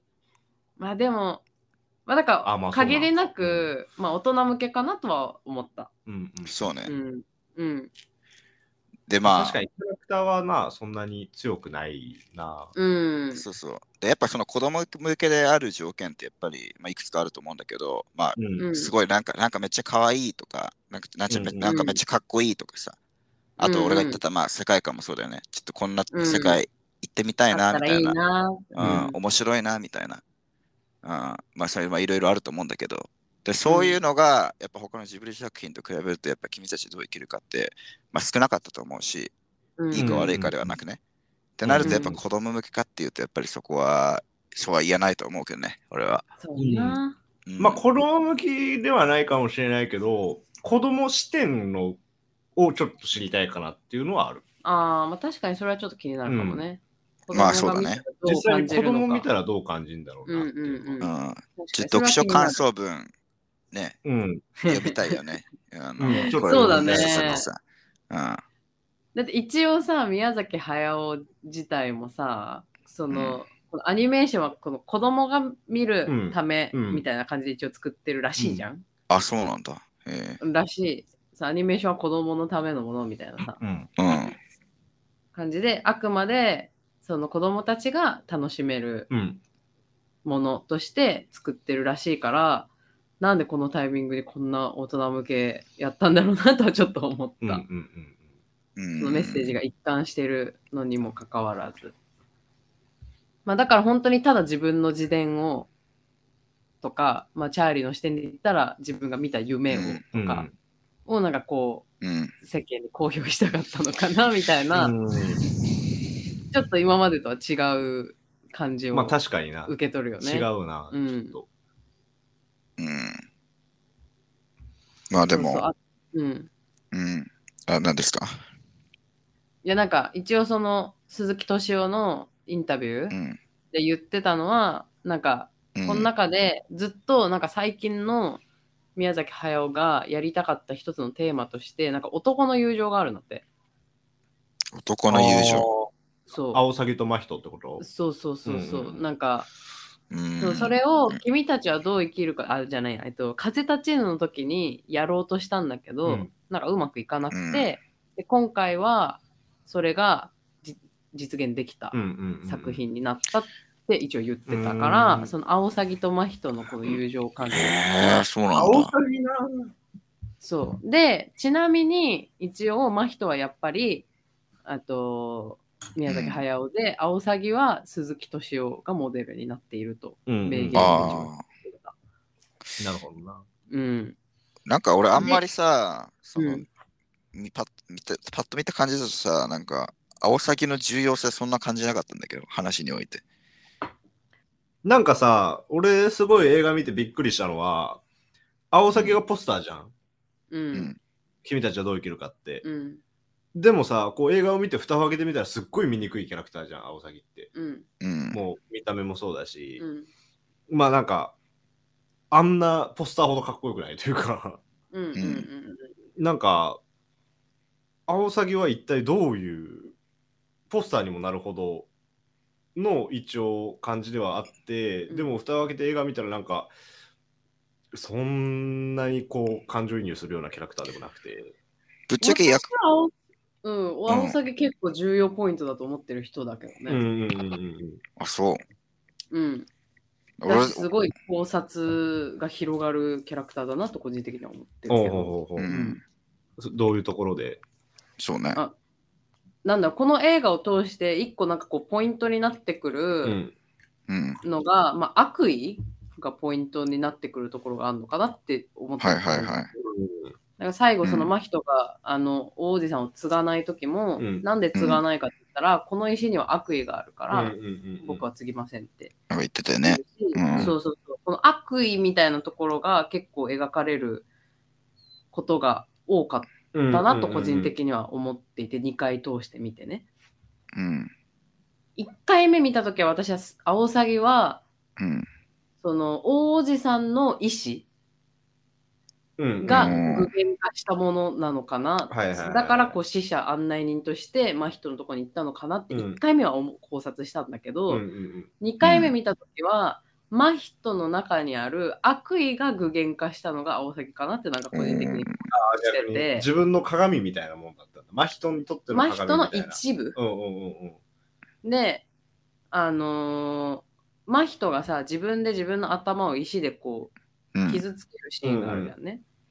あれが、その真人は、あれは悪意があってさ、悪意というか、うんうんうん自分の中のちょっとした、なんだろう、癒やしい部分というかさ、んんうん。があってわざと自分で傷つけてるじゃんうんうん自うん分のことを、あれはこうなんかお父さんにもっとこう見てほしいうんうんうんうんみたいなところとかがあってれさ、うんなんか俺、そもそもなんだけど、ちょあれ、なんであ石でさ、頭さ、殴ったのあれ。まあ私の考察だけど、うんなんかさっきも言ったけどやっぱお父さんさあんまりこう真人のことをちゃんと何いそ忙しそうだったよね。さそうそうそう、うんあんまりこうさ見れてないというかコミュニケーションもなんかあんま取れてなさそうな感じだったじゃんね。で、お母さんも亡くなってでおお父さんすごいお金持ちでさ、うんうんうんあの飛行機の部品とか作ってて、お金持ちですごい真人の子に対して愛情があるのはすごいさうん伝わってくるじゃん、真人の怪我した時もすごい心配して、学校なんて行かなくていいぞって言ったりとかさすごい愛情があるのはわかるけど、どっかなんかこう真人の本心っていうかさうん。うんなんか願いはなんかお父さんに届いていない感じというかさ、うんうんもっと、うん多分真人はお父さんに僕を見てほしいみたいなうん気持ちがあったのかなと捉えてうん。でででもなんかこの真人の気持ちとお父さんがやってくれるアクションっていうのがなんかこう一致してないっていうかさ、うんうんうん。お父さんは転校初日にあのかっこいい車で乗りつけてったら、うんもうスーパースターだぞぐらいの感じでさ、うんうんうんうん。結構あのお金持ちであることとかさちょっと男のプライド的なところをさ、うんこううん結構自信持ってうんうん生きてる人だったじゃん。うんでも真人にとってはそんなはことしてほしくないみたいなさうん車でとか行きたくないしっていう感うじん。だったし、その辺のこう意思疎通がさうまくできていないうんうん。ところでこうアテンションお父さんのアテンションが欲しい。まあ、ある種みおたいな父さんを試したみたいな感じかな。まあ試したとも言えるのかな。まあなだんかからさ、うん、なんかもうだって喧嘩してすでに結構ボロボロになってたじゃん、あいつ。怪我してたしさ、服も汚れてたしさ。じゃあこれぐらいじゃお父さん見てくれないかうら、ん頭石でボコボコにしてめっちゃ血入れたらさすがに心配してくれるかなみたいなことってことそうかなと思った、心配させたい。俺もでもねか、まってほしいみたいなことなんかそこは結構ね、わからない部分ではあったよね。うん、そうだってなんかもうすでにすでに怪我してるじゃんって思っちゃそっうた。そうそう、すでに怪我してるじゃんと思って。俺もなんで、そうなんで怪我してるのにもう一回ボコボコ、なんかもう一回しかもえぐい、 そうわざわざめっそちれゃ、めめっちゃめちちゃゃえぐいことするやんみたいな。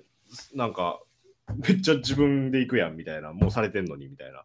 なめんちゃかめちでゃも血出てさたしね。血出てたし。そうめちゃめちゃ血出るぐらいじゃないとなんか相手が悪くて、うん僕が被害者っていう構図が作れなかったんじゃないのかなと思ったけど被害者とそうしなてうんお父さんに絶対的に心配してもらえる方法を、まあ取ったのかなうと、ーん。あそーうまああのシーンは俺は結構なんか全然わかんないな。うん。確そう俺俺か俺にそ今、ここう、カノが話し出して、今そのシーン思い出したけど、うん、あんまりあれわかんないんだよな。確かにずっと見ててもわかんねえなと思ってた。まあ、あと石がさ結構この映画は大事じゃん。うんうんうんあああったね。石で頭を殴ったっていうのもなんかすごい私の中でそこは別に噛み砕けてないけど石で頭をっていうところも多分なんか意味があったんだろうなとはうん。思まっあて、る医師だからね。自そう分の意思は意意思思意っていうのあダジャがレ結構、うまん。う思んうんあダジャレって言ったらうんあれだけど、うん思。そそううでいうミーもニングはあるかもしれない、そうね。そう石は石を持っててこれは木じゃなくて石だって積み木のことも言うじゃんね。うんあでー石には石があってうん多分木は木なんだようね、んうん元気の木、あー、なるほど。うんそうそうだダかジャらレそこが多分ちょっと違うとうんころ区別するべきところであり、多分この映画の中で結構重要なポイントだったと思うんだよ、うん石って、うんなんか石がさ石を持って、うんその真人をジャッジしたりとかしてたじゃんあの世界入った時に、うんうんうんうん真人が禁忌を犯そうとした時に石がこあうー反応したりとかしてさ、うんうん石が石を持ってたんだようんうんうんだから多分、とにかくあの石で頭を殴るっていうのが、まあなんか多分重要だったんだと私は思って、ななるほど何かの意思の表れだったんだな。うん、そうう。んだし、まあシンプルに、まああれが、なんだろう、頭で血ドロドロで、必ずしもあるべきだったかどうかはわからないけど、うんまあ、あの時の真人がパッと多分思いついたのがそれであり、うんうんうんでまあ、その行為にはさ、まあ、悪意と呼べるものが、まあ、含まれていると私は思っていて、うんうんうん。でその真人があの石で頭傷つけた後ぐらいからアオサギがあの詐欺男になるんだよね。はいはいはい、うんなるほどな、うんはいはい確かに確かにそその前まではただのアオサギなんだよ。うんうんうんうんあそうやなそううんでも、あの石で頭打ちつけた後うに、んそれまでもアオサギはずっとこう、まあ、人をこう追いかけてはいたけど、あのシーンの後に窓際に来うてん「まあ人助けて」ってうんうん。言って、なんかちょっと擬人化していって、あのちょっと醜い姿醜いに姿になっていくんだなるんだよはね。いはいはい。だからなんかこうああーのアオサギなるほどはな真うんうんう人んの中にある悪意が具現化したものなのかなっていう私の考察。うんなるほど。そういうある種のエゴをあそうだエゴうんエゴ。ある種のエゴをこうだんだん自分の中でアオサギを通して見てって、うんでまた塔に導かれてでその塔の世界も王子さんのエゴだもんね。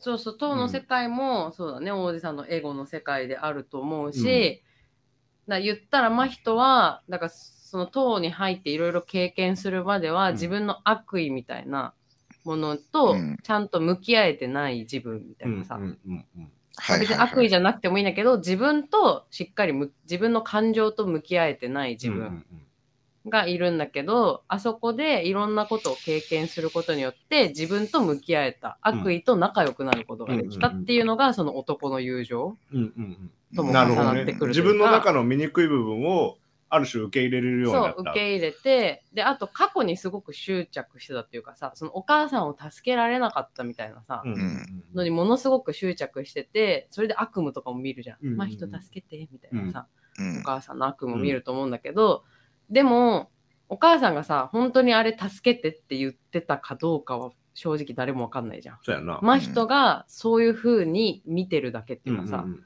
お母さんへの後悔とかうんのせいでああいうなんか幻覚じゃないけど、うんうんうん風に見えてしまっている、うんいたからああいう風に悪夢を見てたけど、うん塔で自分とも向き合って自分の感情と向き合って、でその過去の若い頃のお母さんに会って、でお母さんが火の使いだっていうことも知って、火が怖くないものっていうかうさ、んうん火で死ぬっていうことをあー分ねかった上で、うんこれから死ぬ私は火で火事で死ぬんだって分かった上でそれでも真人を生むために私はこの上から出るよっていう会話をすることによってそのお母さんとの自分のなんかこう向き合えてなかっうんた整理がついてなかった部分があの塔の中で全部整理がついてうんなんかそのあそこで死ぬことが悪いことじゃないというかうんお母さんにとって苦しいことじゃないうんっていうのが真人の中で多分分かったから、うん多分あの塔に出た後は真人はあの悪夢見なくなるんだろうなと勝手に私は思ったんだよね。なるほどね。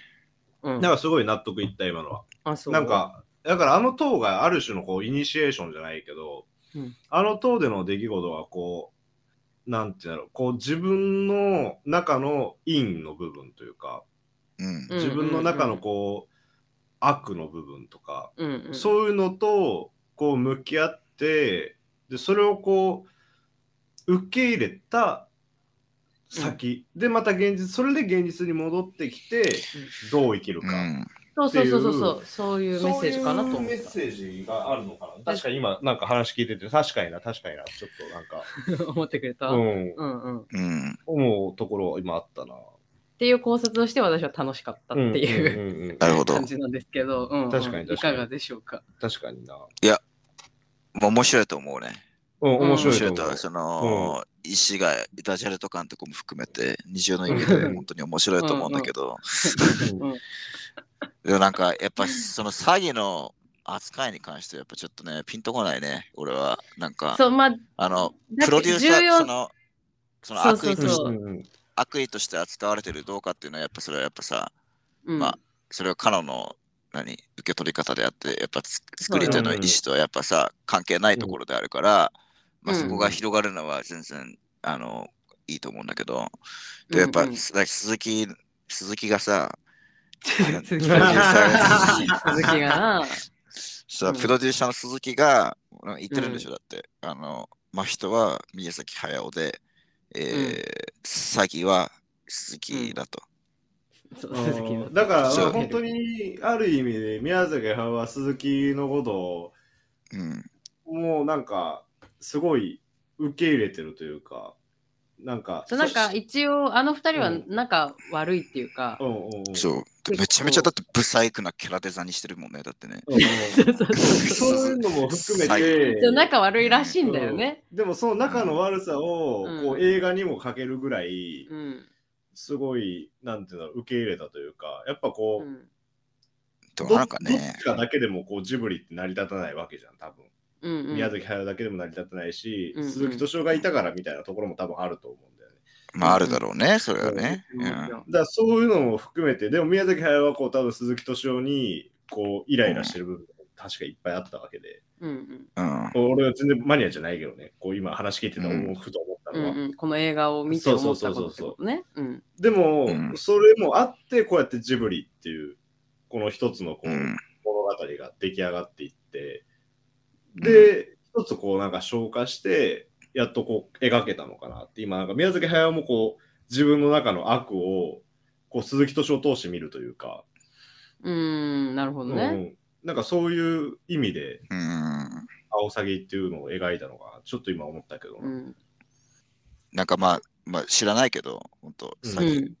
まあ多分その、何まあ、答えはそれし鈴鈴木鈴木と宮崎の,、あの関係みたいなのっていうのがもうもう答えなんでしょうけど、うんうんまあそれが答えだとしても、まあ、彼のみたいにうん悪意っていう人の取り方をしたんだとしても、まあ、ね、うん他にもいいっぱいもう何何百人って人がいてそれぞれみんななんかそそうそうれぞれの取り方をね、まそうだねあ、してるんだと思うんだけど、だとしてもうんなんかさ、なんか、そこをなんか、うまいことを描けてたとは俺思えないんだよね、詐欺に関しては。なんそかう、キャなんかラとね、してもあー完全にはその消化私もされてなうんい。うんううんんそうそう、詐欺キャラとしてもそもそも全然立ってなかったし、物語に関しても俺別にそんな重要な役割、あの、担ってたとは思わないし、まあ、ある意味、宮崎駿のオナニーみたいな感じだったのかな、この映画はなんか。そうそうそうそう、っていうところがやっぱうん俺一番うんうんうんん。強いと思うんだよね。まあ、あるだからろなうんか、英大さ、俺どうなんだってやっぱ思っちゃうよね。さっき冒頭でカノンも言ってたけどさ、ザ・ボーイザ・ヘロンでしょ、うん少年と詐欺ってなってるわけうよ。ん。うんうんでタイトルもバーンってあの詐欺出してさ、ううんんなんか、いるわけなんだけど、これ題名つけた人、み見たのかねって思っちゃうよ、俺。 映ちなみに画。作ったのはちなみに鈴木敏夫だって。あ、そうなんだ。であ、ザ・ボーイザ・ヘロンもボーイズヘロンをうん。鈴木敏夫がつしけたたののは。鈴木敏夫あがつけえーあ、てて、そうなんだ。別に深い意味はないらしい。ああ。ただ、 い失敗でしょ。だからそういうところが嫌いなんじゃないの鈴木敏た夫だわかんないけど How do you live にするのはなんかちげえうなーっん。て思ったから、うんただあれにしただけで、あ別にうん How do you live の方がいいって思う人がいるんだったらそれでいいですって言ってた。 ああ。いいや、ままた、あタハウイプデが違ィ・うリなブが、うんハウディ・リブこがれ微の妙なっていうのは、 How do you まあ微妙やな。微妙だし、なんか訳せてない。わかんなくいも、わかるわかる。まあ、わわかかんんななくくなないいけけど。確どかに確かに。わかんなくないけど、訳せてない気がするな。うん。ででも、ザ・ボーイザ・ヘロンに関してはもう間違ってすらいると思うけどね、俺は。いや、うんボーイヘロンはちょっと、うん。それは間違いだと思う。まあでもだからそれに関しては、それを鈴木敏夫がつけたっていうのも俺納得だし。そうなんかす鈴木敏夫は多分宮崎駿がその男の友情をずっと描きたくてやってたのを知ってるから、うんそこにピンと合っちゃったんじゃないああうん。まあ、そっか。でも、全う然、ん全然、それにしてはさ、詐欺、出番も少ないし、なんか、た大したこと、ちょほんとその辺なんかパタパタ飛んでっただけじゃん、あいつなんか、最初から。 マジ出で番でも出番少結構あなったくじゃん少なくははなかったと思うよないんじゃないいや、でもさ、多分出番で言ったら、千と千尋で言ったらかまじりぐらいよ。あの、あいつ、多分。そうえか。そうかもうちょい行ってると思うけどな。いや、もうあ、ちょいかまじりそんな出てなかったか。棒ぐらいじゃない棒ぐらいは行っかて。る棒ぐらいか。うん棒は行ってると思うな棒ぐらいじゃんで、もうボー湯ズは婆婆千とぐらい千尋で、湯婆婆は言ってねえな。湯婆婆は今言までっては行ってないな。ない。うん。棒ぐらいでしょ。そうそか。のだから湯婆婆とメインキャラクターのそのトップティアではなかったよね。もう、もうこの映画といえばみたいなさ。そうそうかなあまあ確かだだにこの映画といえばではないかもーなんかでもそれは俺あのポスターの絵が悪いと思う。でしかもあのポスターもなんうでんあのあれにしたかも、うんあれ選んだの絶対鈴木だろ敏夫らしいやらそしういんじゃだんけど なんとなくらしい鈴木じゃんあ別なんにとなく深い意味なくてなんかパッてあれ選んだだけで別に何もいや、なんとなくじゃねえだろ、それ。 そうだってあれそれはそいつがさ、詐欺を自分だって知ってるから、詐欺フィーチャーしてるだけじゃん、そんな多の。あ分そういうピンことと合っちゃったんだよ 鈴木敏夫のエゴだじゃあ詐欺のなんと多分なんとなくじゃねえだろ、それ。何がなんとなくだよ、お前。そんな、そんなバレるような嘘さ、みんなの前でポッドキャストで喋ってさ、おい何何考えでてんだよもマジで、ヨヨーロッパの取取材インタビューで堂々と言ってたよ。いや、なんとなくですね、みたいな。 えー、あーどそうういう意味ないです。本当なだんねとなくっていうやつが嘘つけ一番意味、意味、嘘つけよおな前意味持ってるからな。うん。自分のキャラ押して押しまくってるじゃね えか。まあまあまあまあ。 ちなみにそうだ、ねちなみに、ちなみに、ここれ鈴木敏夫が決めたのか知らないけど、詐欺の声ロバート・パティンソンだからね。えあのー、うん、そうなあのあれだよね。あーえっとトワイライトのイケメンヴァンパイアですね。うんうんうん。テネットの、あのあのー主人公の友達あ。んま言わん。はいはいはいはいはい。まあまあ、テネットバレはしたくないけど。うんはいはいはい。えーあと、だハリー・ポッターとかもね。いかにもってあ感じハリー・ポッー。ター、はい、セドリック。イケメンキャラだ、ね。セドそうイケメンそうイキケャラ。メンあ、キャセラド。リックだ。あ、そう、セセドドリリッッククです。うんえでもロバート・パティンソン声はね、頑張ってたよ。うんなんか、ー、本あ、いましあたのみたいな。うん感じしてたんみだた。いな。そうそう、あの感じがして た。だ。当。おーだからまあなだんかってね、さ日本日本でも菅田将暉だよ今一番輝くうん。男性あそうだ俳優じゃない、イケメンと言われる青サギの声優うん に、そういうキャラをやらすっていうのは、どっちも、な、セドリックも、 うんねえ、イケメンキャラだな。自分のキャラ、自分のキャラも全面的にポスターにも使って、題名にも使って、うん声優には日本一のイケメン俳優、 そうだよ、もう今を輝く気合入ってんなそううんイケメンキャラ使って、で、で、インタビューでは、いや、なんとなくですよって。これもう、あの王子さん、鈴木敏夫ちゃうか も。なんならあいつが絵描いてなんちゃうかな。ちなみに王子さんは高畑勲だって言ってましたあ、そうなんだ。ああ、そうなんだ。じゃあ、って俺言っのてま考す察はまあ、一応答えとはやっぱ違っちゃうわけね。まあでも、うん私は個人的には、うん王子さんも宮崎駿かなって思ったけあどね、俺はそっちの方がなんか、そうそうそうそう。腑に落ちるな。うん俺も自分で言うのもなんだけど、なかなかいい線いってるなと思ってたんいだやいけど。や、俺めっちゃ腑に落ちたもうんん。そうでもその、うんあの五郎さんに引き継がせるか継がせないかみたいなうん、そういうのもなんかしっくりきましたよ私も。もあるしなほどって思っ、たその若かりし頃の宮崎駿と今の宮崎うん駿ってういんうのもあるそれもそれもしっくりきたそう、だからこそこんないろいろしっかりした映画作った中で、んある君たちはどう生きるかみたいな、うんうん今こう話して結果、オナニーだと。もうある、あるそうそうそうそう。まあまあでもそうそれはそうだねでと思も、うこの年にうんなってそれをするっていうのは、結構勇気のいることだとは思う、うんうんでそういうのも含めて、宮崎駿、うんまあだからうん今、よくも悪くも宮崎駿だからできた映画であるっていうのは、まあ間違いないだろうね。まあそうだね,、まあそうだねだってその辺のさ、ペイペイがこんな映画作ってみマジで。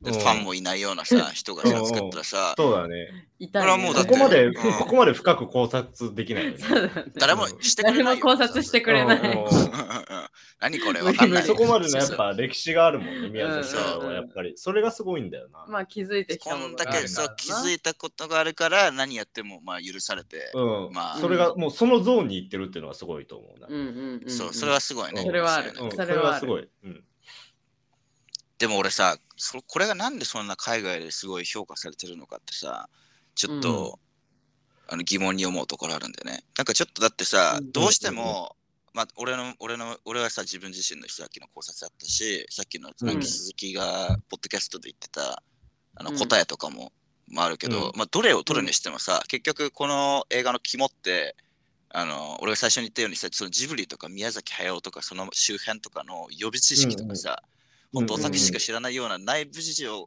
があありきの映画じゃんその確信を持つことしたら、うんうんうんっていうのはまず間違いないでしょ、そうだね。歴史の集大成みたいな。うんそうそうそうそうそう。それをさ、汲み取って評価してんのかね、海外の人たちは。やっぱりその映画評論家になるいやと、そいやこまでそうだよねわかそこがね知ってるものなのか、うんそれともなんかかねかそうだね勝手に見てさ、勝手に見てその人たちがそれぞれの取り方して、あやっぱ宮崎駿さんの作品はすごいってなんか自己完結してるのか。そう、でもいや俺そうだと正直したら、やっぱりこうんう、そのまっさらな気持ちで見てもうん評価される映画だったのかな。うんいや、俺は正うん直、うん正直、あの、裸の王様現象だと思ってる、これ。あまあ宗教、この宗海外教の的な。うん海外の評価に関しては、ちょっとみんなだってうん宮崎駿が、あの宮崎駿が、もう何何十何本ものヒット作うをん。上げてきた宮崎駿が、もう10年の時を経て、もう最後のうんもう集大成作品を出してきたって言って、うん。で、まあ、ぶっちゃけ多分、そのさすがの映画評論家の方々といえも、うんあのその正直ね、あのジブリの内部事情までみんながみんな俺、精通してるかって言ったら、うんうんうんやっぱそうではないと思うのよ、うん正直。う。うんんだからうん、ちょっとみんな、やっぱ無理しちゃってるんだと思うんだよね。なんか、いや、無理してる人は相当多いと思うや。そう、だからそれが 映画やっぱジブリのすごいとこじゃないうん。海外の人ですらやっぱりこう宮崎駿が出したってことは、みたいな。うんうんうん。まあ、それはもち思ろんわあせるるだろうね。うんジブリの功績がすごい、のそうそうそうそうジブリの今まで作り上げてきたこの功績と名声のすごいところであって、この作品のすごいところではないねって俺は、うんあのそうな俺強調したい。うんうんまあそれは、それはある。それは本当にうんうん同。感、同感だけど、だからそぶうっちゃさせけるだから宮崎駿の、宮崎駿の凄 さ。いや、それはすごいようん。宮崎はすごい。そでうもぶっちゃけ、ぶっちゃうけんこの段階だったら、あの何作ってもこうなってたと思うね、俺は。あそうだね。だいぶ、んもうジブリだっていうブランドまあ確かに力な。がちょっと一うんうんうん人歩きしてるところは大きい。まあ宗教みたいなもんやな、ジブリっていう一つの。まあ、そうそうだうね。んだからなんか、大丈夫って。なんか、 その闇雲に、闇雲にその、この映画見てさ、なんか評価しちゃう人、う。うんん。大丈夫かって。怪しい宗教と か、いかないかって思う。いやいや、あでもあるよ、あるよ。それあは、るよそれあは、るねそれはあると思う。そあのると思気質はあると。うもう宮崎駿が言ってるんだからそうでしょ、みたいな。そうそうそうそうそうそうんそれはあると思ううよ。んうんだってまあ、みんながみんなと言わないけど、絶対その勢力あるじあゃるん。とあ思う。のあしるかと思もう結構、だ大規模にあると思うんだよね。うんそのあると思う日本それはある国と思う内、国外関わらず。うん。そこが俺いけないところだとも思うし ね。そう。 うんだから、まあ、それも含めて、俺はこの作品好きじゃないし、うんうんうん。ま、周りのコミュニティも全部含めて気に食わない。うんうんうん。ちなみにさ、ちなみにいやまあチャーリーそこは同感。うん。このうん。さ、君たちはどう生きるかはさ、別にあんま見る気してなかったって言ってたじゃん、さっき。うん。それはさ、毎回ジブリはそんなに楽しみにしてないのか、この作品だからあんま楽しみになってなかったのか、どっちいや前者だね、正直。今となっては。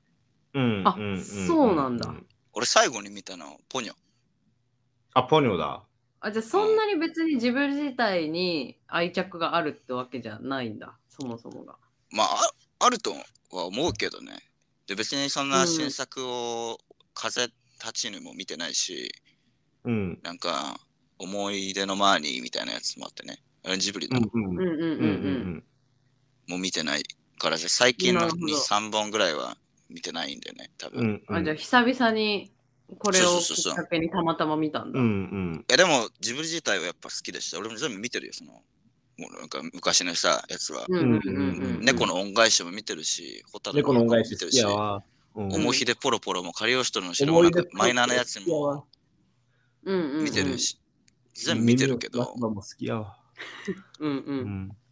全部見てるし、好きなんだよね、普通に。うん。やっぱまあ、じゃまああ別、正に、直、うん、思い出補正もあるし、なんうんかうんその、なんか敵対心みたいなのは別になかったよ、うん見るまでは。だからあ、まあ、で自分で見ようなとはこの映画に関してね、まあ、最初思ってなかったけど、まあ見るってなったら、まあまあ楽しみにはしてた。あ久しぶりの自分だな、うんみたいな。うんうんそう今どんななってんだろうな、みたいな。うん単純な、まあ、一応楽しみな気持ちで映画館には足を運んだんだけど、うんそしたらなんじゃこりゃって。まあ、なんじゃこりゃが一番でかかったよね、最初は。なる俺ほの知っどてるねジブリと違うっていうのが、まあ、強かった。うんうんうんで、頑張って頑張ってその後理解しようとしたけど、まあ、どうしても理解できなくて。ううんんで、まあ、こ答え合わせとしてした結果、まあ、一応納得はしたけど、うんあでなるほどもこれはこれは俺のために作られた映画じゃないなっていうのをああ、理うんうんうんうん解した感。じ。これはなんかもう、やっぱ一番のそのターゲット層は、まあ、そう一番はやっぱその宮崎駿のオナニーっていうまあうん言い方をねう、ん。うんエピさんがしてらっしゃいましたけど、っていう側面がまあ一一番強い。で、宮崎駿がオナニーしてる姿を一番見たい、そのファンたちが、うんなんか悪いねやっぱり、やっぱ一番メインのこの楽しみ、 楽しみそう。宮崎駿がど真ん中でもう、しこってるのを、あの、 だから本物オナニーよな。そうほんまにオナニーよそうな。もう見たやつだけで出てくれぐらいのな。本フ物のオナァニンーが。それをそう囲んで、もう、はーって、早尾様ってこうんうんうんう囲んで見てるっていうのが、まあ一番のそうだとう思うんな。うんそれがコアだと思う、この映画の。これは怒られるやつですね。いや、まあ、いやいや、でも、ある意味、それをできるのはすごいんだよ。それをできるのはすごい。うんだって見てくんなよだって俺がオナニーしてさ、うんいやそう2だ時よ間さ、それ映像にひ収ためすてらさ、あのうん映画館に上映してみ誰が見に行くんだよ、それマジで。うんそうね。オナニーを映 画 にして、うん。映画館で2時間見て、うんこんだけその後人々に考察してもらえるのはマジでそう宮そう崎駿駿だけな早尾だけだとう。思う。 そう、それがすごい。ほらほらそのジブリ。だからそれを作り上げたね、もちろん鈴木敏夫もそうだと思うし、うん宮崎駿。だからそれが、その歴史ストーリーがすごいなって改めてわかる、そ う、うん、映画かな。なるほどね。それは間違いない。それは間違いない。うん本当に、本当にすごいことだと思うん。なるほどな。う。うん。まあ、オナニーで言えばさ、ちょっとさ、う。うんあの、さっき話にも出たけど、かまじいっているじゃん。う。うんうんんうんうん。あいつどの手でするんだろうすごいよね。チまあャー、リーの思考ま回あ路。まあ。俺、だから、もし俺がかまじいやったら、まあこれは俺、うん放送使えるかどうかわかんないけど、な。うん一本の手で、ケツの穴に突っ込みながら、もう、もう一本の手は自分の両乳首触りながら、ああ、でもそういう使い方ができるうわけだんな。、そうそうそう。んで、もう一本うんもうフルに、フルに、全自分の性感帯フルに使えるよね。全部責められるわけだもうんんな。全部責められるんだよ。でもさ、ひで一人もでさ、うん一人で。うんでもこの中で一番さ、その、それの気持ちわかるのチャーリーじゃないかなって私は思ってるんだけどさ。 待って待って、どういうこどういうことどういうことどういうことどういうことどういうことどういうことどういうことと何何 何爆発いしや、チようとャーリー、うんチャーリー一回かまじゅうになったじゃん。覚えてるああ、びっくりした。ねハロウィンさんみたいなそうそうあそう。ーあの、文化祭でね。大学生のあそう文なん化だ祭の時に、あ、そかまじいの、あ、そのコスプタレイプしてただ。じゃそんのタイプだ。かまじるコスプレしちゃうタイプだ。うんあの、なんか、じゃあ、ジブリ、そう、一回、なんか、そのう、ん野外ステージみたいなね、文化祭うのんみんな見えるところそうでそう文化、祭うんそうそうでまあちょうどハロウィンの時期だったのよ、俺たちの文化祭んが。そうそうそうそう。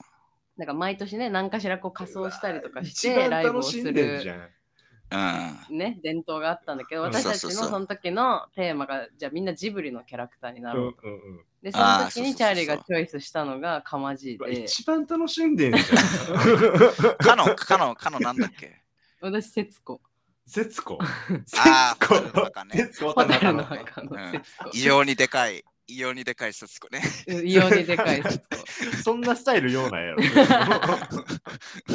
節子だって子供だからね、大きくなる前に死んじゃったから。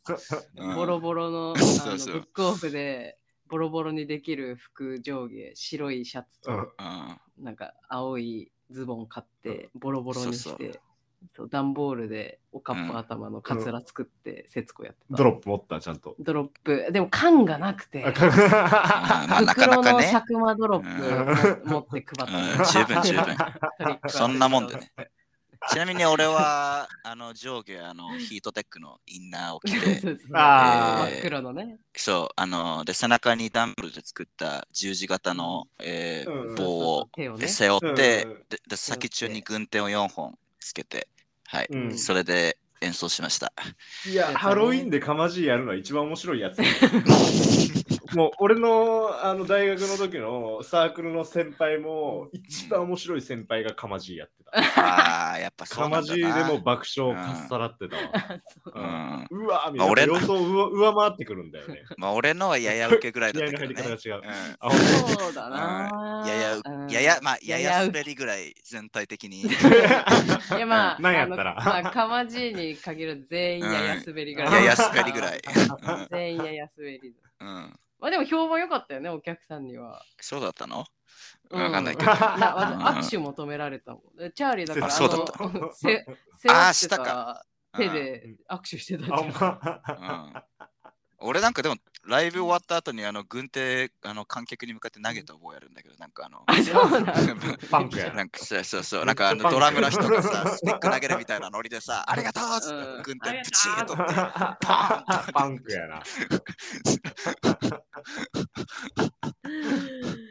わかんない。足握手もしてたかもね。残ってた手で。うんしてた、してた。うしてん。ました。いや、だから気持ちわかるのかなと思ったうん。思ったけどそれを踏まえて、どういう、どの手で。聞いちゃう。え、俺がい やでも、うんいエやビちょちっとゃわんかのんない超えられないんじゃないうん。無理だ。よ。うん。 無理だよ。でもやっぱ俺左利きだからね。まあ、あそうなの左の上かそう下ねのどっちかなかなっていうのはあるけど、うんまあ、ひうん俺が左上利きか左下利きかはやっぱかまじになってみないとやっぱり、そうやわかんないことだから。あるよな。それはちょっとなってからあの中でも得意な手があるんだろうな。そうそう、なってからゆっくり考そうかえたいなっていうのはあるかな。今決められることじゃないよね。うんもう一回じゃあ、あの、仮装しなきゃいけないのね。はい。すみませ ん。はいそう。ちなみになんですけど、うんうん。あの、君たちはどう生きるかって原作があるじゃないですか。うんううんんコペロくんな。そうそうそう。原作読んだんですよ、私も、えみーちゃんも。ん。マジ読んだ読んだ。うんすごいそう。俺漫画の方やだろうな。そうなんかあ漫漫画画あるんだと小説、まあしもともと小説は結構すごい古い小説であって、うん私はその小説の方を読んで、で、最う近ん多分、その映画の影響もあってなのかかわかんないけど、あの漫画もね、出てて、エビちゃん漫画。漫画はな、映画より。前やで。あ、そうなんだ。ううんん、うん、うんうん。まあまあ、読んで、でも関係ないんですよ、全然。そうやうな。ん。そう全然あのストーリーはまた別の、あのー原作全然違うタイトルの原作があって結構そっちになぞられてるそうやな。話らしいんだけそど、うそうそうそう、君たちはどう生きるかも原作があんねんな。実は結構。ああなるほどそうあねの、あの、あれあれ。えーっと、宮崎駿どういう意味あ、そうなんだ。宮崎駿が考えたストーリーではないのあの映画はじゃあ。えっとね映画自体は宮崎駿オリジナルの「君たちはどう生きるか」っていう脚本なんだけど、だよねそ。のタイトルタイトルがどっから来てるかって言ったらうん。えっあ、ごめん、と俺なんか勘違いしてるかそもう。吉野源三郎さんっていう人が書いたうん「君たちはどう生きるか」っていう私が読んだ原作があるんだけそどうだよねうんそうでそっちはまあコペル君っていう、うん。まあ、真人と同い年ぐらいの小学校ぐらいの男の子が主人公の小説なんですよ。そうだよね。俺、そう俺もそれ、それ、俺もそれ読んだな。あのー、あ読んだそ読ういうんだんだえじゃあ本、本読んだではなくて、といあそういううふうに情情報をね。報を読みました。ネットで。そうそうそうそう、うんで私も気になってであの本が出てくるじゃんこのうん作出中たに、うそのおん母さんが大きくなった真人君へ母よりみたいな感じで、うんあの弓矢を作ってる時にボトッと落として開くやつね。うん。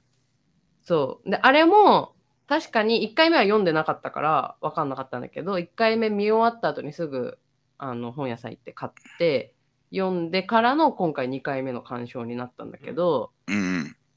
まあ、確かに、あのーその本作とは関係ないけど、あの本が真人くんにとってすごい大事な役割をした本だったっていうのは本を読んでよく分かったっていう感じで、で実際に宮崎駿が真人くんぐらいの年齢の時にこのうんうん吉野源三郎さんの「君たちはどう生きるか」を読んですごく感動して真人君と同じような気持ちになったからこれをあタイトルにしてこの作品書きたいと思ったのそうで、。で、やっぱ君たちはどう生きるかにも原作あるね。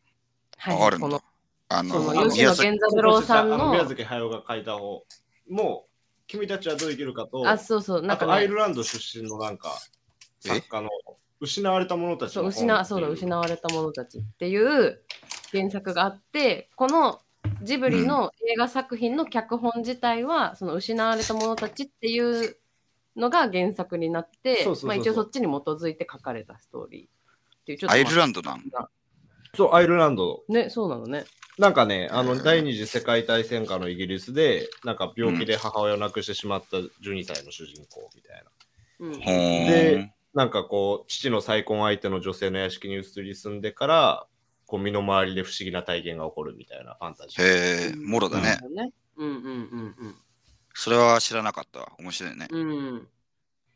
まあ、でちなみに「君たちはどう生きるか」のこの吉野源三郎さんのやつは、今の私が読んでも別にそんなに面白くはなかったそうやな、原作は全然面白くあない。そうなんだ。。 君たちはどう生きるか。へそうーなんかすごい粋な、まあ、構成になっていてコペル君とそのコペル君のおじさんにあたる人うんうん。が、まあ2人ある意味主な中心人物として出てきて、うんうんその小学校生の時のコペル君が体験する、まあなんかそれこそいじめに遭うとか、なんかいろんな、なんだろうその小学生として体験するいろんなことでだんだんこうなんかちょっと世の中というものをさだんだん知り始めるみたいなこの転換期っていうかさ、うんうんうんうんちょっとした大人になっていく途中みたいなので、起こったこと体験したことでコペル君が感じたことっていうのをおじさんノートっていうのを通して交換日記みたいな感じで、うんうん。おじさんと一緒にやり取りして、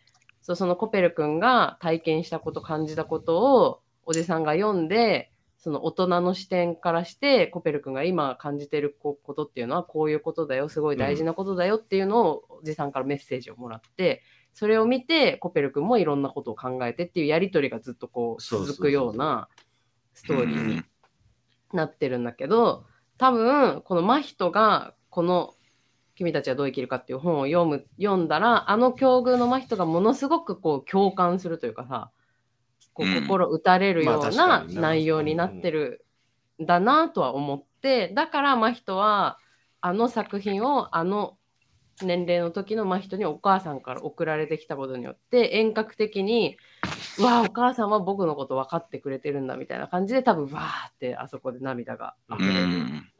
みたいななるほ構ど図にね。なってるんだなっていう、まあちょっとした補補足情報でしうんたうんうん。いや、面白いね。うん本がつもつまんないっていうのも面白いね。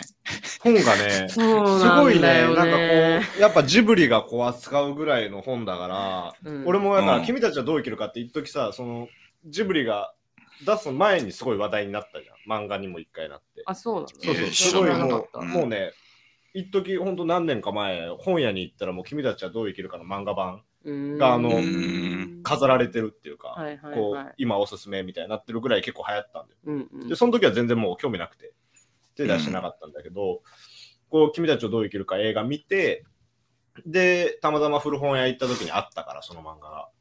ああ、うん読んどこうかなと思って読んだんだけど、本当に全然面白くなく て。へえ。まあでもだからうん本当にそのコペル君だったり、うんまあ人ぐらいの年齢で同じような境遇にあるような小学生ぐらいの子が読んだらすごく、そうやな、まあそうやな。あの心に響くうんうん。小説だとは思ううん、うんけ、ど、なんか大人が読んでもそうやそんなうにん、まあそうじゃんみたいな感じ。 うん、っそうじゃんみたいな感じだ。へえ。ていう感じだったから、まあそれでもなお気になる人はよかったら読んでみてくださいって感じ。なるほど。面そ白いれよりですね。俺本当に失われた者たちの本っていう方が気になる。そうだね。ああ、それも気になるね。そ確うかに。ううん。そうあとさあのーうあの冒頭で言ったけどそのアイルランドでのん。うん。なんていうのこのジブリの最新作のなんか評判とかなんか話題にうんなってる度とか、その辺はどうなのかな、確かに確かに。うんうん。うん。いや、まずね、うんあの、そもそも俺驚いたのが、うん意外とやっぱジブリって海外でも知名度あるんだなと思って。うんうんあのーそもそもあのジブリもともと好きでみたいな全部見ててみたいな人が、うんうん。もう本当俺のチーム20国籍ぐらい多分あるんだけどみんなもう、うん。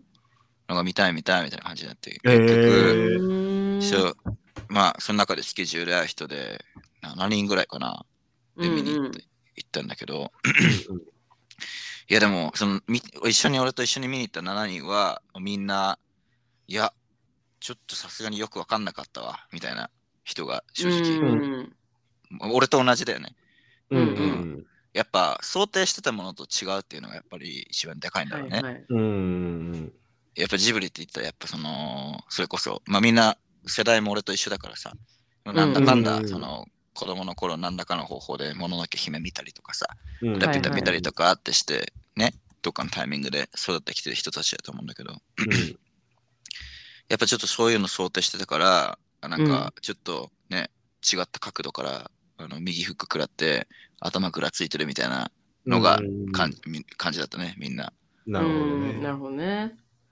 うんでもこう、うん一応アイルランド内でも話題にはなってるって感じだった。うーん、どうだろうね。まあ、そんな、じ実際、実はそんなに上映してる映画館も、まあ、多くなくて、うーん。まあまあ、大体扱ってる映画館が全体の半分ぐらい。なるほどへねーそのさらに半分が、まあ、両方字幕と吹き替えやってはいはいるみたいな。なるほどななるるほほど、どなるほど。うん。まあ、ぐらいかな、正直。うーん。うん。じゃあ割とでも知名度はやっぱりあるんやね知名度はあるっぽいね、意外とジブリ。うん。だから普通にアイルランドとかで言ってもこうなんかうん。海外の映画だけどうまあん。行こうよってなるぐらいうん。にはみんなやっぱジブリを見て育ってるじゃ育ってるんやなうんまあ、結構、だから若い世代の人たちとかは特にだけど、まあ、ジブリって言ったら、あ、ジブリね、みたいな。ううんん。うんもののけ姫見たことあるわ、みたいな人が多分多いと思う。うなるほどん。ちなみに英語だとさ、みんなギブリって言うんだよね。あなあね。ああそうなんだまあ確かにいいかそうそうそう、GHI、B う、んうんうん。うんうん LI っ BI。あ、BLI か。うんギブそリうてなるから、これなんでギブリっていうか知ってるわかんない私一応知っている。えそうなんうん。そうそう。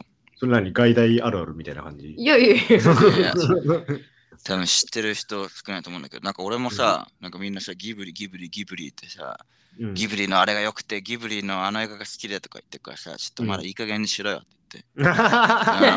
うん字だお前かならんかさ、ギブリぶギブリ好きぶってるけど、ジブリだからね。本場はね本場から言わせればあるよそうそう。言ってやったのよ。うんそしそしたら帰り討ち食らっちゃってさ、えーなんかそうだね。うんそう、なんかその中に一人イタリア人の人がいたんだけど、うんそいつによると、なんか宮崎駿ってなんか飛行機マニアなんかとうんかうん、うん戦闘機とかうんすごい好きらしくて、うんで、イイタリアの飛行機だよね、多分ね。うん、そうそう。なんあかそうなんだうん。うんで、ギブリっていう飛行機があるんだって。えで、で、なんか宮崎駿がなんかそのスタジオ創設して、ーなんか、なんなんなんか名前つけるか思いつかねえな、もうなんでもいいや、俺の好きな飛行機の名前にしちゃえって言って、うんギブリにしたんだけど、うんあの発音の仕方がよく分かってなくて、うんあのジブリにしちゃったっていうあ。そうなんうだん、じそゃうあそっちが間違えてるそう宮崎駿が、まあ、そもそ宮も間違崎さんえてが間な違い。えてるんそうだそうそう。まさかのそうそうそう。らしあそうなんい。だそう。らしいえね。ーそうとんでもないカウンターだったね。すごいカウンカウンタターーや。しうかもイタリアんうん人からってい、そうう本場からの返り討ちを。そうそうそう。すごいな うん。何も言えなかったわ。だねそうそうまあでも、でももうジブリというブランドとしてはもう確立してるから、うんまあチャーリーの言ってることも間違間違っっててはな。ないいけど間違ってはないけどねまあでもうんうん正解が間違いみたいなところあるから、ね、そうや元が間違ってたみたいなそうそうでも海外ではでもやっぱりその元の飛行機の名前のギブリーの方で、うんうんうんあうのんし知れちゃってるんでねジブリっていう人は本当もうよっぽど日本語を勉強してる人とかぐらいしかいないねそうだねうんうん 逆にそのイタリアの人もすごいななんでだってギギブだそれだからギブリなんだよってさ。ああ、うんまあでもやっぱ好きな人からししてその由来がイタリアらしいってなったらやっぱちょっと誇らしいとかある、うんあ、なるほどね。うんうんうんどっか友達がね、いたりとか好きな。うんうんうんでうなうなんか、なんかで多分聞いてるだろうね。うん盛大なカウンターやな。あ いいですねそういう話があったんで、みんなちょっとあの、ドヤ顔でね、ジブリの説明、外国人に英語でするときは、ちょっとぜひ気をつけてくださいっていう。そうだねそうやな。うんうんまあ英語で話すってなったらねやっぱギブリになるからね俺も逆にそのカウンターをこうクロスカウンター狙いでもう行こうかでもね そうだね でも知ってる知ってる よ本当はな。ね知ってるけど。 そこまでいけたらまあもうもうもそうだね。う、うん、 今の話聞いたことによって俺クロスカウンター打てるよ。ぜひ頑張ってください。うん。 なるほどねまあだからアカデミー賞も楽しみですね、あ、そうそうう。ん、結構有力だと思うけ今ど。年はどうなんその俺あんまり今年の映画って全然知らないんだけど私も今年のノミネート作品全然知らないけど、いハやなんー、かーリーは、気になる。オッペンハイマーでしょあ、オッペンハイマーな。うん。ゴールデングローブもそうなめだったオかッペンハイら。マー見たちなみに。チャーリーはもう見てる。あ、見たんだ。そうそう。うでもなんか公開日決まってたよ向ね。確か日本でも。 1い月や、でもなんか、明言されてないんだよ、調べても。 1月後半とかあ、じゃそうかなのいや、調べたんだけどね、出てこない。あ、ほんま。公開が決定したってことだけ公開されてる。なるほど。あノーカあ、ッそうト。なんだ。うん、だから、アカデミー賞までに公開されるのかどうかうこれだん。ね。なんかまあ1月っていう風の噂も聞くけど、うん。でもそれこそフィルマークスとかでもまだその情報載ってないからね。うんだし、日本、放題うん。もそのオッペンハイマーってそのままなのかどうかっていうところまだわかんない。うん。うん。うんちなみにどうだったチャーリーはオッペンハイマー見て。いや、最高でしたよ。最高です。えうんー、よかったんだ。うんう、んめちゃめちゃ良かった。た 多分もう去年のエブエブみたいな感じになってもおかしくないと思うな。なるほど。あうんー、あ、そんなに。エブエブより面白かった、チャーリー的には。いや、まあタイプが違うから何とも言えない。まあまあ、そうやうんな。うん。でもやっぱゴールデングローブ賞では、あの、本当去年のアカデミー賞でのエブエブ並みに結構そうなめにしたらしいから。なるほど。あ、そうなんだ。なかなかゴールデングローブだったよな。まあだからね、期待がその高まりますね。そろそろクリストファー・ノーランをね、一個オッペンハイマーの前にやりたいです、ね。クリストファー・ノーランンな、インターステラーしか見てないからな。しか見てないんだ。へ確かにえあー、じゃあ、あとレベナント。レベナントはちゃうか。違う。あれじゃない。違うねインセプションインセプションだ。うんインセプションだ。うん。あと、あれだ。ダンケルクは。ダンケルクもダだンね。ケダルンクケルクもノもー見ラたンな。ですね。ダンケルクもおもろかったなじ。ゃあ結構見てるね。うん。まあまあ、そのうちね、ノーラン作品もちょっとテネッそトはろそ。ろテネットやってないんですよね。だから今、テネットかインターステラーをやりたいね。インターステラーやるんやったら呼んで。で。いや、絶対そういう、インターステラーやるんやったら呼んでくれ。でもね、インターステラーはね、そうやって言ってくれる人がね、結構いっぱいいるあほんんでますよ。まあ競日。争率高いね。うんそうですねお俺もうあの音だけでどどもうブラックホールにどのタイミングで入ったかとかもう分かるでもう音だけ でもう映画の音だけであーあー行ったなみたいなもう分かるぐらいは俺見たで見た何の得がある のそれ。 まあ、それだけ見てると。はうい。ん。まあまあ、そんなところで、今日はおすすめの映画にしては終い。わりにしましょうかね。うん。はい。まあ、じゃあ、どうする私から行きましょうか。あ俺全然考えてなかったないや、いいよ、いじゃあ、あチャーリーじゃない、うんエビちゃんはいいよ。やいや俺でも言うわ言うわあ言うんだ。あじゃうあ、んどうどうしますあこれに関係してた方がいいんかなまあ、そうだね。まあ、基本的には。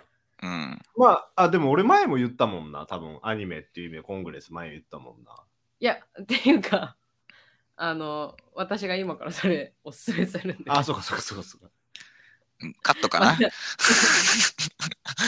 あなんでまあじゃあ、じゃあ私から彼女行こうが言って俺か。その間に考えとくわちょっじゃあ、私から紹介しようかな。と、うんうんうえっんとまあ、これは、エビちゃんがもともとおすすめしてくれて、この間エビちゃんと一緒に見て、まあ、うん結構共通点がなくもない確かかにななと思ったので、紹介する映画なんですけど、コングレス未来学会議という映画ですね。チャーリーは見たことある、いや、俺ないんだよね。あ、本当うん。そう、まあ、あらすじ的に言うと、まあ、主人公が、まあ、旬を過ぎてしまった人気女優のロビンっていう女の人が主人公で、でまあ、その映画の中の世界では、まあ、俳優さんの全身をこうスキャンして、まあ、感情やら表情やら行動とか心理とか全部こうデータとしてスキャンして、これをデジタルデータ化できるようになった世界っていうのが、まあ、ベースになっていて、で、このデジタルデータデータが何かっていうと、これを利用して、俳優さんが自分でもう演技しなくてもよくって、このデータが、あの、代わりに全ての演演技をしてくれると。っていうものなんだけど、で、これで、まあだから肖像権的なものをそっちに託して映画を制作するっていうのが目的のものなんだけれども、まあ、この主人公のロビンはすごいまあ膨大な報酬と引き換えに20年間このあなたのデジタルデータを使用する権利を私たちの映画会社にください。それと引き換えにくださいっていう契約をまあ提案されて、うんまあ、この契約によって彼女の人生がいろいろ翻弄されていって、それを描いたストーリーなんですけれども、まあ、もともと、その、ロビンっていうのは、まあ、女優活動する上でい、なんか、まあ、みんなあると思うんだけど、なんか NG 的な、何、脚本とかさ、行為とか、うん。まあ、もあったりして、まあ、女優としてすごいプライドを持って、まあ、仕事をしていて脚本選びとかもまあすごい多分こうこだわって選んでた人なんだけど、、まあ、言ってしまえばうんこのデータを引き渡すことによって、まあ、このデータはその制作会社映画会社のまあ思い通りというか彼女が NG にしてるものとか脚本選びとかも全部その映画会社に託されてしまって、まあ、向こうが好きなように彼女のデータを使えるようになるんだようんね。うんうんうん。で、なんか見た目とかもさ、全部年齢的なところも、そのまあデータだからさ、全部こううん自由に設定できるから、その今の、まあちょっと旬の過ぎた、ちょっと年ももうちょっといっちゃったロビン、まあ言うてもすごい綺麗な人なんだけど、 じゃなくって、もう一番若くて、一番輝いた時の姿とかにも設定することができるみたいな状態になってて、まあだからもう一回それで、まあ女優としての功績を、まあもう一回返り咲くことができるよと。で、あなたはもう演技しなくていいよ。その代わりいっぱい報酬をあげるから、あの、どっかで自由に、自由気ままに暮らしてくださいと。っていう提案をされるんだけど、まあもちろん、初めは、このロビンはそれをすごい断固として拒否するんよね。そんなのありえないって。女優拒否とすしてるのプライドもあるもんな。そうそうそう。で、でも、会社側は、いや、キアヌ・リーブスとかもすでに、もうこのデジタルデータ化 そしてうキアヌて、リーブスやってるあの、もうプライーベートもう楽しく暮らしてるから、いいよ、みたいな感じですごい説得されて、でまあでもその代わり、もうこのデータをこっちと契約したら、あなたはもう一切演技することができませんと。うんもう演技に関してはもうこのデータに全部託すことになりますよってなって、まあ、すごく迷うんだけど、まあ、彼女の息子がすごい難病を抱えた息子でまあなんか症状もどんどんなんか進行していくんだよね。なんかこうんう音が聞こえにくくなったりとか、ん視界がどんどん見えなくなっていくみたいな病気を抱えてて、うんだからまあその息子のことも考えて、まあ、泣く泣くこの契約をするんですよ。うん。で、まあ、物語としては、この契約をして、その契約が終わるこの20年後が、まあ、メインのストーリーになっていくっていう、まあ、不思議な映画なんだけれども、この契約が終わって、20年後、なんかまあ、ある会社の、が主催する、なんか未来学会議って呼ばれる会議に、まあ、参加することにロビンがなるんだけど、まあ、その後から、この未来学会議に参加する場面から、この映画がアニメーションに切り替わるんだよね。完全に。うん。ね、聞いたことあるわ。そうそうそう。だから半分以上はアニメなんだよね、この映画。だからそれをまあ楽しむ映画になっていくんだけど、まあすごいアニメもまあ綺麗だし面白いし、まあなんといっても、まあロビンがいろんな意味ですごい美しい人なんだよね。うんうんで、まあ、その実写の女優さんもすごい綺麗だし、アニメなのに、なんかわかんないけど、ものすごい優しくてうん美しいのがこう伝わってくる演技をするんですよね、このロビンのアニメーションが。すごい表現豊かよな感じそうそうそうそう。それがなんかね、すごい不思議な世界観で、うんまあ、だからこのアニメーションになるっていうところが、まあ、ある意味ちょっとこう仮想現実とリンクするところがあって、うんまあ、なん怒でりそそのうだアよニ、ね。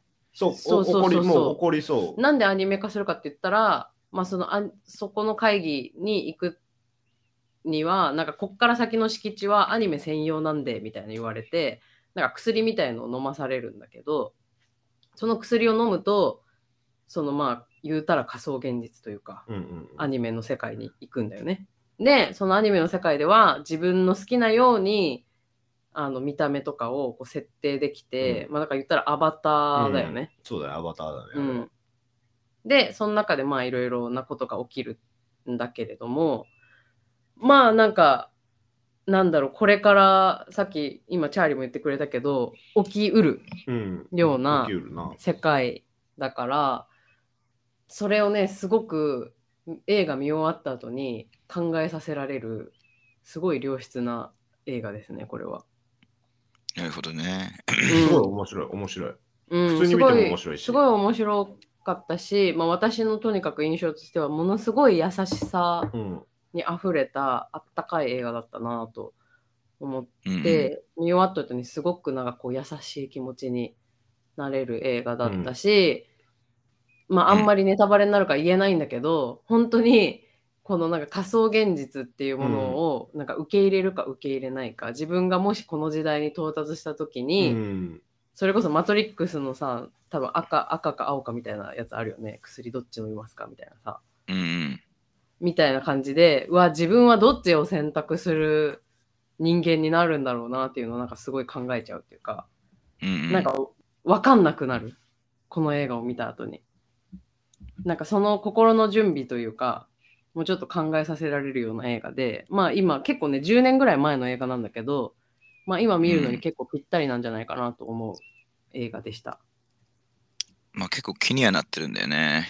あそうなん見だて見て見て見 てうんこれはね結構わこれが話題、話題に上がりがちなんだよね。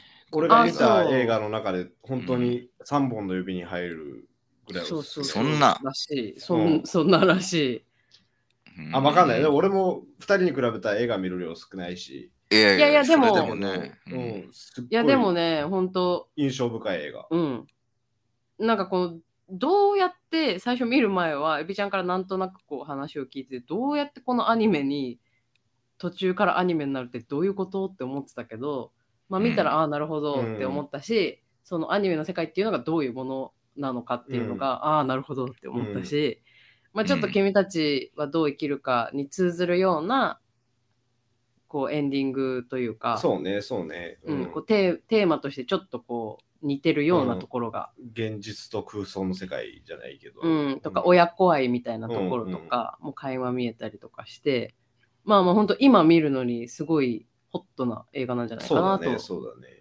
思うので、うんぜひね、見てほしいなと思います。それ会しようそれ会したいそうコングでレす。スこれ会しようの回もしたいそうです。はい。そんな感じです。はい。はい。なるほどね。うん。まあじゃあ、チャーリーのあ、そうでしたね。そそうういいええばば。聞きましょうか。はい。今日はね、うん。もうパパパッと、ねえーやっちゃいたいかなと思っているんですけども、えーゴジラマイナスワン出たおをしそれ一番紹介しようと新しいやつ思ってそうそうそおーう。この、なんだっけ、か風立ちぬじゃなくてなんだっけ、この映画。えっと 君たちはどう生きるか。君たちはどう生きるか。 そういやなんか風っぽいじゃん、なんかちょっと。いや、わかるわかる。うんちょっとわかんなくなるよえね。若干、そう、英題も含めるとややこしはいはい、わかるよ。い。まあ、そんなことどうでもいいとして、君たちはどう生きるかを見るちょっと前にね、またこれも友達に誘われて、あの、なんかゴジラの、なんか日本の映画新しいのやるらしいよって言って。うんんうんうん調べたらなんかもう映画館でもやってたから、ねそう早いよね。そうそうそう、早いな。年末ぐらいに俺うん。み見てきたんだけど、いや、12月上旬ぐらいだったかな、多分な。ううんん。うん。見てきたんだけどね。まあ、普通普通に面白かったよっていう。 それは何あのアニ、アニメのやついや、ちょちょちょ、普通にもう実写。実写のやつだ。うん。へそうそうなんか邦画の白実写黒バージョンとそうじゃないのがあるみたいな。え。それは知らないけど。いやわかんないわかんななんかそんい。なようなのちらっと目撃した気がするけど。そうまあでも今こっちでも話題になってますよね。あ、そうなんだう。んそう。なんか結構評判良くてさ、えーなんうかあーーん。日本でも。そう。で、なんか世界のなんかロッテントマトとかの評価もいいんだよ、みたいなのに友達にすごい言われて、ううんんううんん。あ、じゃあちょっと見てみるかって見たら、まあ普通に面白かったなっていうやつだったんで、ちょっとご紹介しようかなと思って。はい。まあストーリーとしてはゴジラが来てに、日本に。うん。で、時代設定がちょっとだけ面白くて、あのーうんう戦後第二次世界大戦え直後ーなのよああ、なるほなるど。ほどねそ。うそうそうそう。だから戦後でもう全部まっめっさら。ちゃ一番来てほしくない時そうそうそう、一番来てほしくない。 もうただでさえもう全部奪われて、もうゼロの状態なんだけど、んまあ、そこからさらにゴジラ来てマイナスワンっていう のが。んかあなるほどそのマイナスワンなんだ。そうそうそう、なマるジほどねでそういう、そういう理由でマイナスワンらしいの。うんあ、そうなんだ。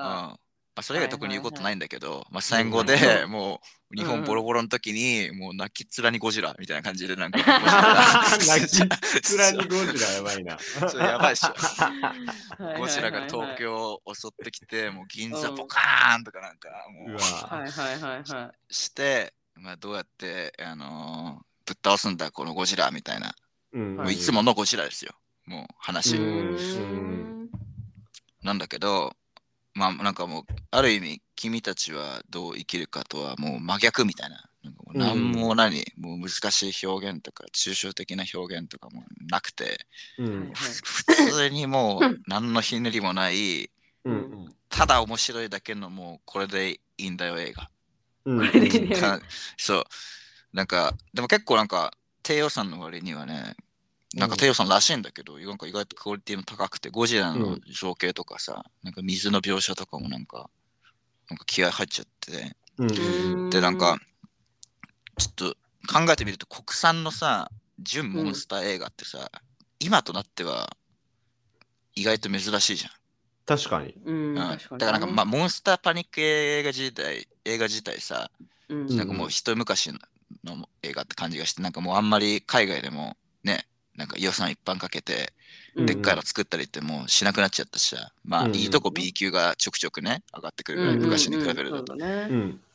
ていう状況の中で、まあ、結構クオリティの高い、まあ、ドストレートなモンスター映画をあー日本から作ったっていうのはちょっと、あのーすごいなっていう、うんうんうんうん。まあね、原点回帰というかさ、まあ、うんうんあ特撮のそれこそゴジラの全盛期黄金期みたいな時ってやっぱ日本映画がさ強かった頃でもあるから、うんうんまあその時みたいなことをさちょっと流れ的に若干彷彿とさせるようなえー感じうんじゃあハリウッド映画のマーケットしのいで日本がいいモモンスター映画出してきたみたいなるなちほょっとど。構図がね、うんうっんうんていうのも相まってまあなかなか楽しめる映画なんでちなょっるとほどねうんうん、君たちをどう生きるかを見てちょっとね疲れちゃったなって人とかうんそう、俺、なんかそれつながりで来るんやったら、俺、そのアニメのゴジラの方かなと思ってんやけど。いや俺全然ゴジそっちではなラ、くうん。ゴジラにわかだから知らないんだけどさ、い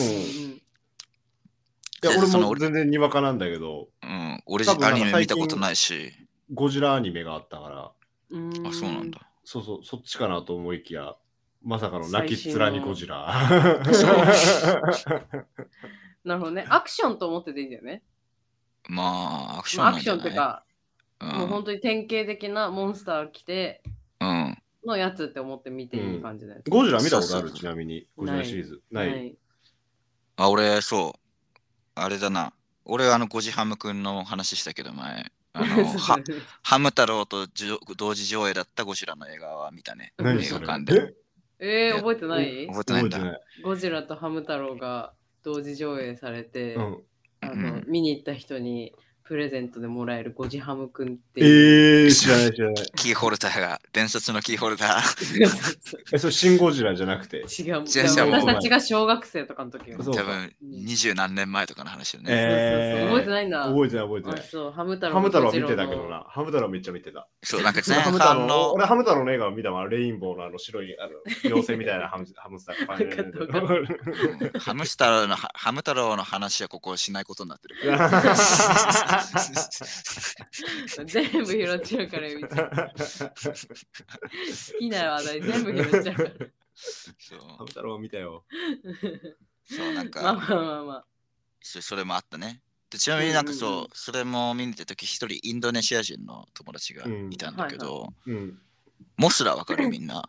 ゴジラとい。あーはいはいはいううんゴジラのガー味ね。方、ガーみたいなやつね。まあ、うん味方なのあれって。う味方だっけあれ。で、なんか映画でさ、う。うんん、なんかモスラのなんか守り神みたいなさ少女がさ、なんか、うんモスラーにゃ、モスラーみたい な何さ、なんか歌歌ってるの覚えてないいや、全いや、然わかわんかんなない。俺、い。そうモスラしか知わらかんなないい。うんうんモスラっていうキャラクターしか知らない。うんモスラといえばみたいな、そういうちょっと印象的なさ、なんかうん歌があるんだけど、歌詞とかなくてね、めちゃくちゃな歌だけなんだけど、ううんんなんか、それが二十何年の時を経て、実はインドネシア語だったっていう衝撃の事実ええがーは判明してさ、モスラがそうそうそう、モスラの、まあ、モスラといえばあの歌みたいなね、そのな題名とか知らないけど、まああるんだけど、ななんか宇宙人語みたいなんで、なんか歌ってるなーみたいな感じだったんだけど、宇宙人語ではなくて、実はインドネシア語だったって。えーはい。面白いね。うん多そうそう国籍の場にいると。そうそう、いや、結構ね、こういうのあるからね、俺いっぱういん羨ま話し題いわ話題持ってんだよね、実は。いいえでー。すね。そういつ披露しようかって、あずっと頭の中をねそれ専用の回作ったらもう。 いや、これちりば め、そんなちりばめよ、ちりばそうそう そめう。うん。俺もお腹いっぱいになっちゃうからそそれれはばっか なるほどね。はい。はい。なんで、まあ、普通に面白いよ、うんうんうんうんこちらマイナスさん。まあ、まだね、今上映泣きほつやらにほゴジやラ。うん。そうだそろうう。から。だし、やっぱりあの白黒バージョンもあるみたい。あ、そうなんあだあ、。そうなんだ。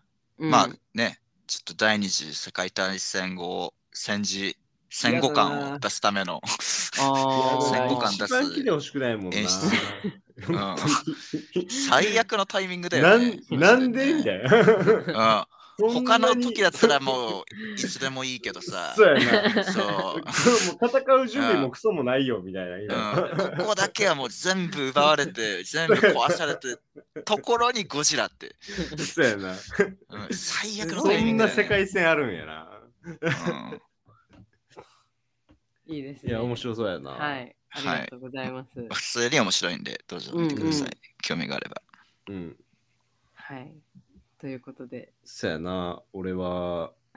思いつきましたか。うん。いや、あ、まアだニメやる気だったんだ。あ、えダメいやいやいや。いいやんないいいけどやんない別に無理俺ず無理っとしなくていいずっとですよ二人が今考えてたんだよ。そういやもう諦めたのかアニメアニメで行こうかなと思って、二つ、二つな。あ、二つ行くの。 1個でいい。いや、一個でいい。一個俺、アキラか、でいいうんうんアキラか、うんクレヨンしんちゃん猛烈大人帝国の逆襲かで迷って、うんううんん。まあ、ここではクレヨンしんちゃん猛烈大人帝国の逆襲にしようか。わはかい。りました。うんわかった。あの、有名なやつね。そう、もううん有名やん。もう俺もう本当に、そこまで映画見てないから。うん。でも、お面白いんじゃないかなと。うんうん。結構その子供の時に見てたのと、うん多分今大人になってから見るのとでは、ああ、言って結た構、ね。そうそうそうそ感のじるものがちそょっうと違うそうと。こう子供の時はこうクレヨンしんちゃん目線で見てたけどみたいうんな、ちょっとこう年を重ねてみたら今度は大人目線で見る、こうなんか結構2つの見方ができるようなうんうんうん映画じゃないかなと思って、うんちょっとなんかアニメ作品として結構面白いんじゃないかな、うん。うん。まあみんな見たことあるんだろうけど、まあでも、クレヨンそうしんちゃんのね、うん映画の中で多分、一番ぐらいに評判いいやつだよね、うんおそらくねもう。泣いただねそうだね。うん。泣いた。だしボロ確かに私ボもロ泣大ききくな、大きくっていうか、この年になってから見てないから、ちょっと気になってはあれいる、ね、意外と多分大人になってから見ても面白いと思うんだよ。うん。うん。まあ、テレビでよくやってたしね。なんかあれそとうだ、ねなんかあっぱれ戦国大合戦みたいなやつはよく見あーかけたはいな。あーそうだねうんうんうんうん、私でも知ってるな、その辺しんは。ちゃん。まあ、そのア辺キがラ感はアキ動ラ路は見たこ線。とある、逆に。アキラも行アくキ ラ、いやアキラ見たことあるかが気になあるうんんでしうょ。んうん 俺は漫画、漫画読んだことあるけど。あアニメ漫画そ読んだことあるんな見ないんだよね。うん、あ、う。そうなんだ。うんあ、アキラの映画があるんだよ、アニメの。うんうん。ああ、そう。それが、まそたれは、漫画の原作と違って結構面白いんだけど。ああ、そうなんだ。うん。そうチャーリーがね、アニメはあんま見ない人だから。あ、そうなんだう。ん。そう。らしいんですよ。アキラコミはュニテちィょはっないんだけど。と。あだうん。だとしたら俺、アキラちょっと見てほしうんい。うんうんう。うんんア。キラのアニメすごく面白いが。うーん。いいよね、アキラうも。ん、俺、初めて見たアニメの映画、アキラじゃないかな。へ大え。人大人になって。トトこうロあじゃなくて。いや、それ子供の時。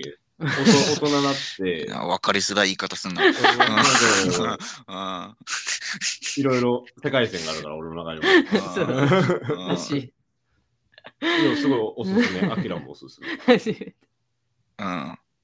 じゃあ、世界線があるんだって。うん。うん。まあ、いいベと思タいな、ますベタなとこですよ、はいこっちも多分。はいはい。まあまあ、という感じで、 うん本日のおすすめ映画は、まあ、計4本ということでよろしいですか、うんそうです結ね局日本ね。 えー喋れなくなっちゃうんだよ、これ。あきら諦めたと見せかけて2本そうってくる感じね。うんん諦めの悪い男ですから。うん諦め悪いね。う俺ん諦めの悪い男ですまたカウンター食らった気分だよ、俺。さあみんなそうやってまあこういう感じでねすか狙うんだから。 うんうんカウンターばっか。うんうん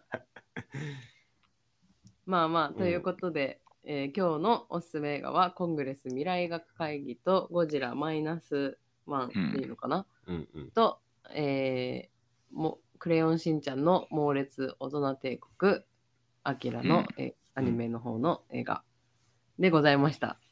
はい皆はいさ。ん、ぜひぜひ見てください。はい。はい。エビちゃん、今日は急遽ゲストありがとうごいざいやーありがとうね。ます。うんありがとう、ありがとう。ね楽しかった。よかったです。。なかなか喋らないからね、こういう機会がないと そうだねんまあそねうそうそう普段喋らないから。今日はね、お酒も入ってエンジンかかりまくりでしたけそうど、そう、これからこもれでままたの機会によろしくお願いします。よまろたし呼くんでねく。ださい。よろしくおはい。願いします。ということで、今日はこの辺で終わりにしたいと思います。はい。あのね、はい今日、まあエンディング考えてなかったんだけどさ、なんも。おうはいはい。でまあ、でも今日やっぱあのーかまじいがどの手でオナニーするのかっていうのでややっぱ盛り上がっ たじゃん。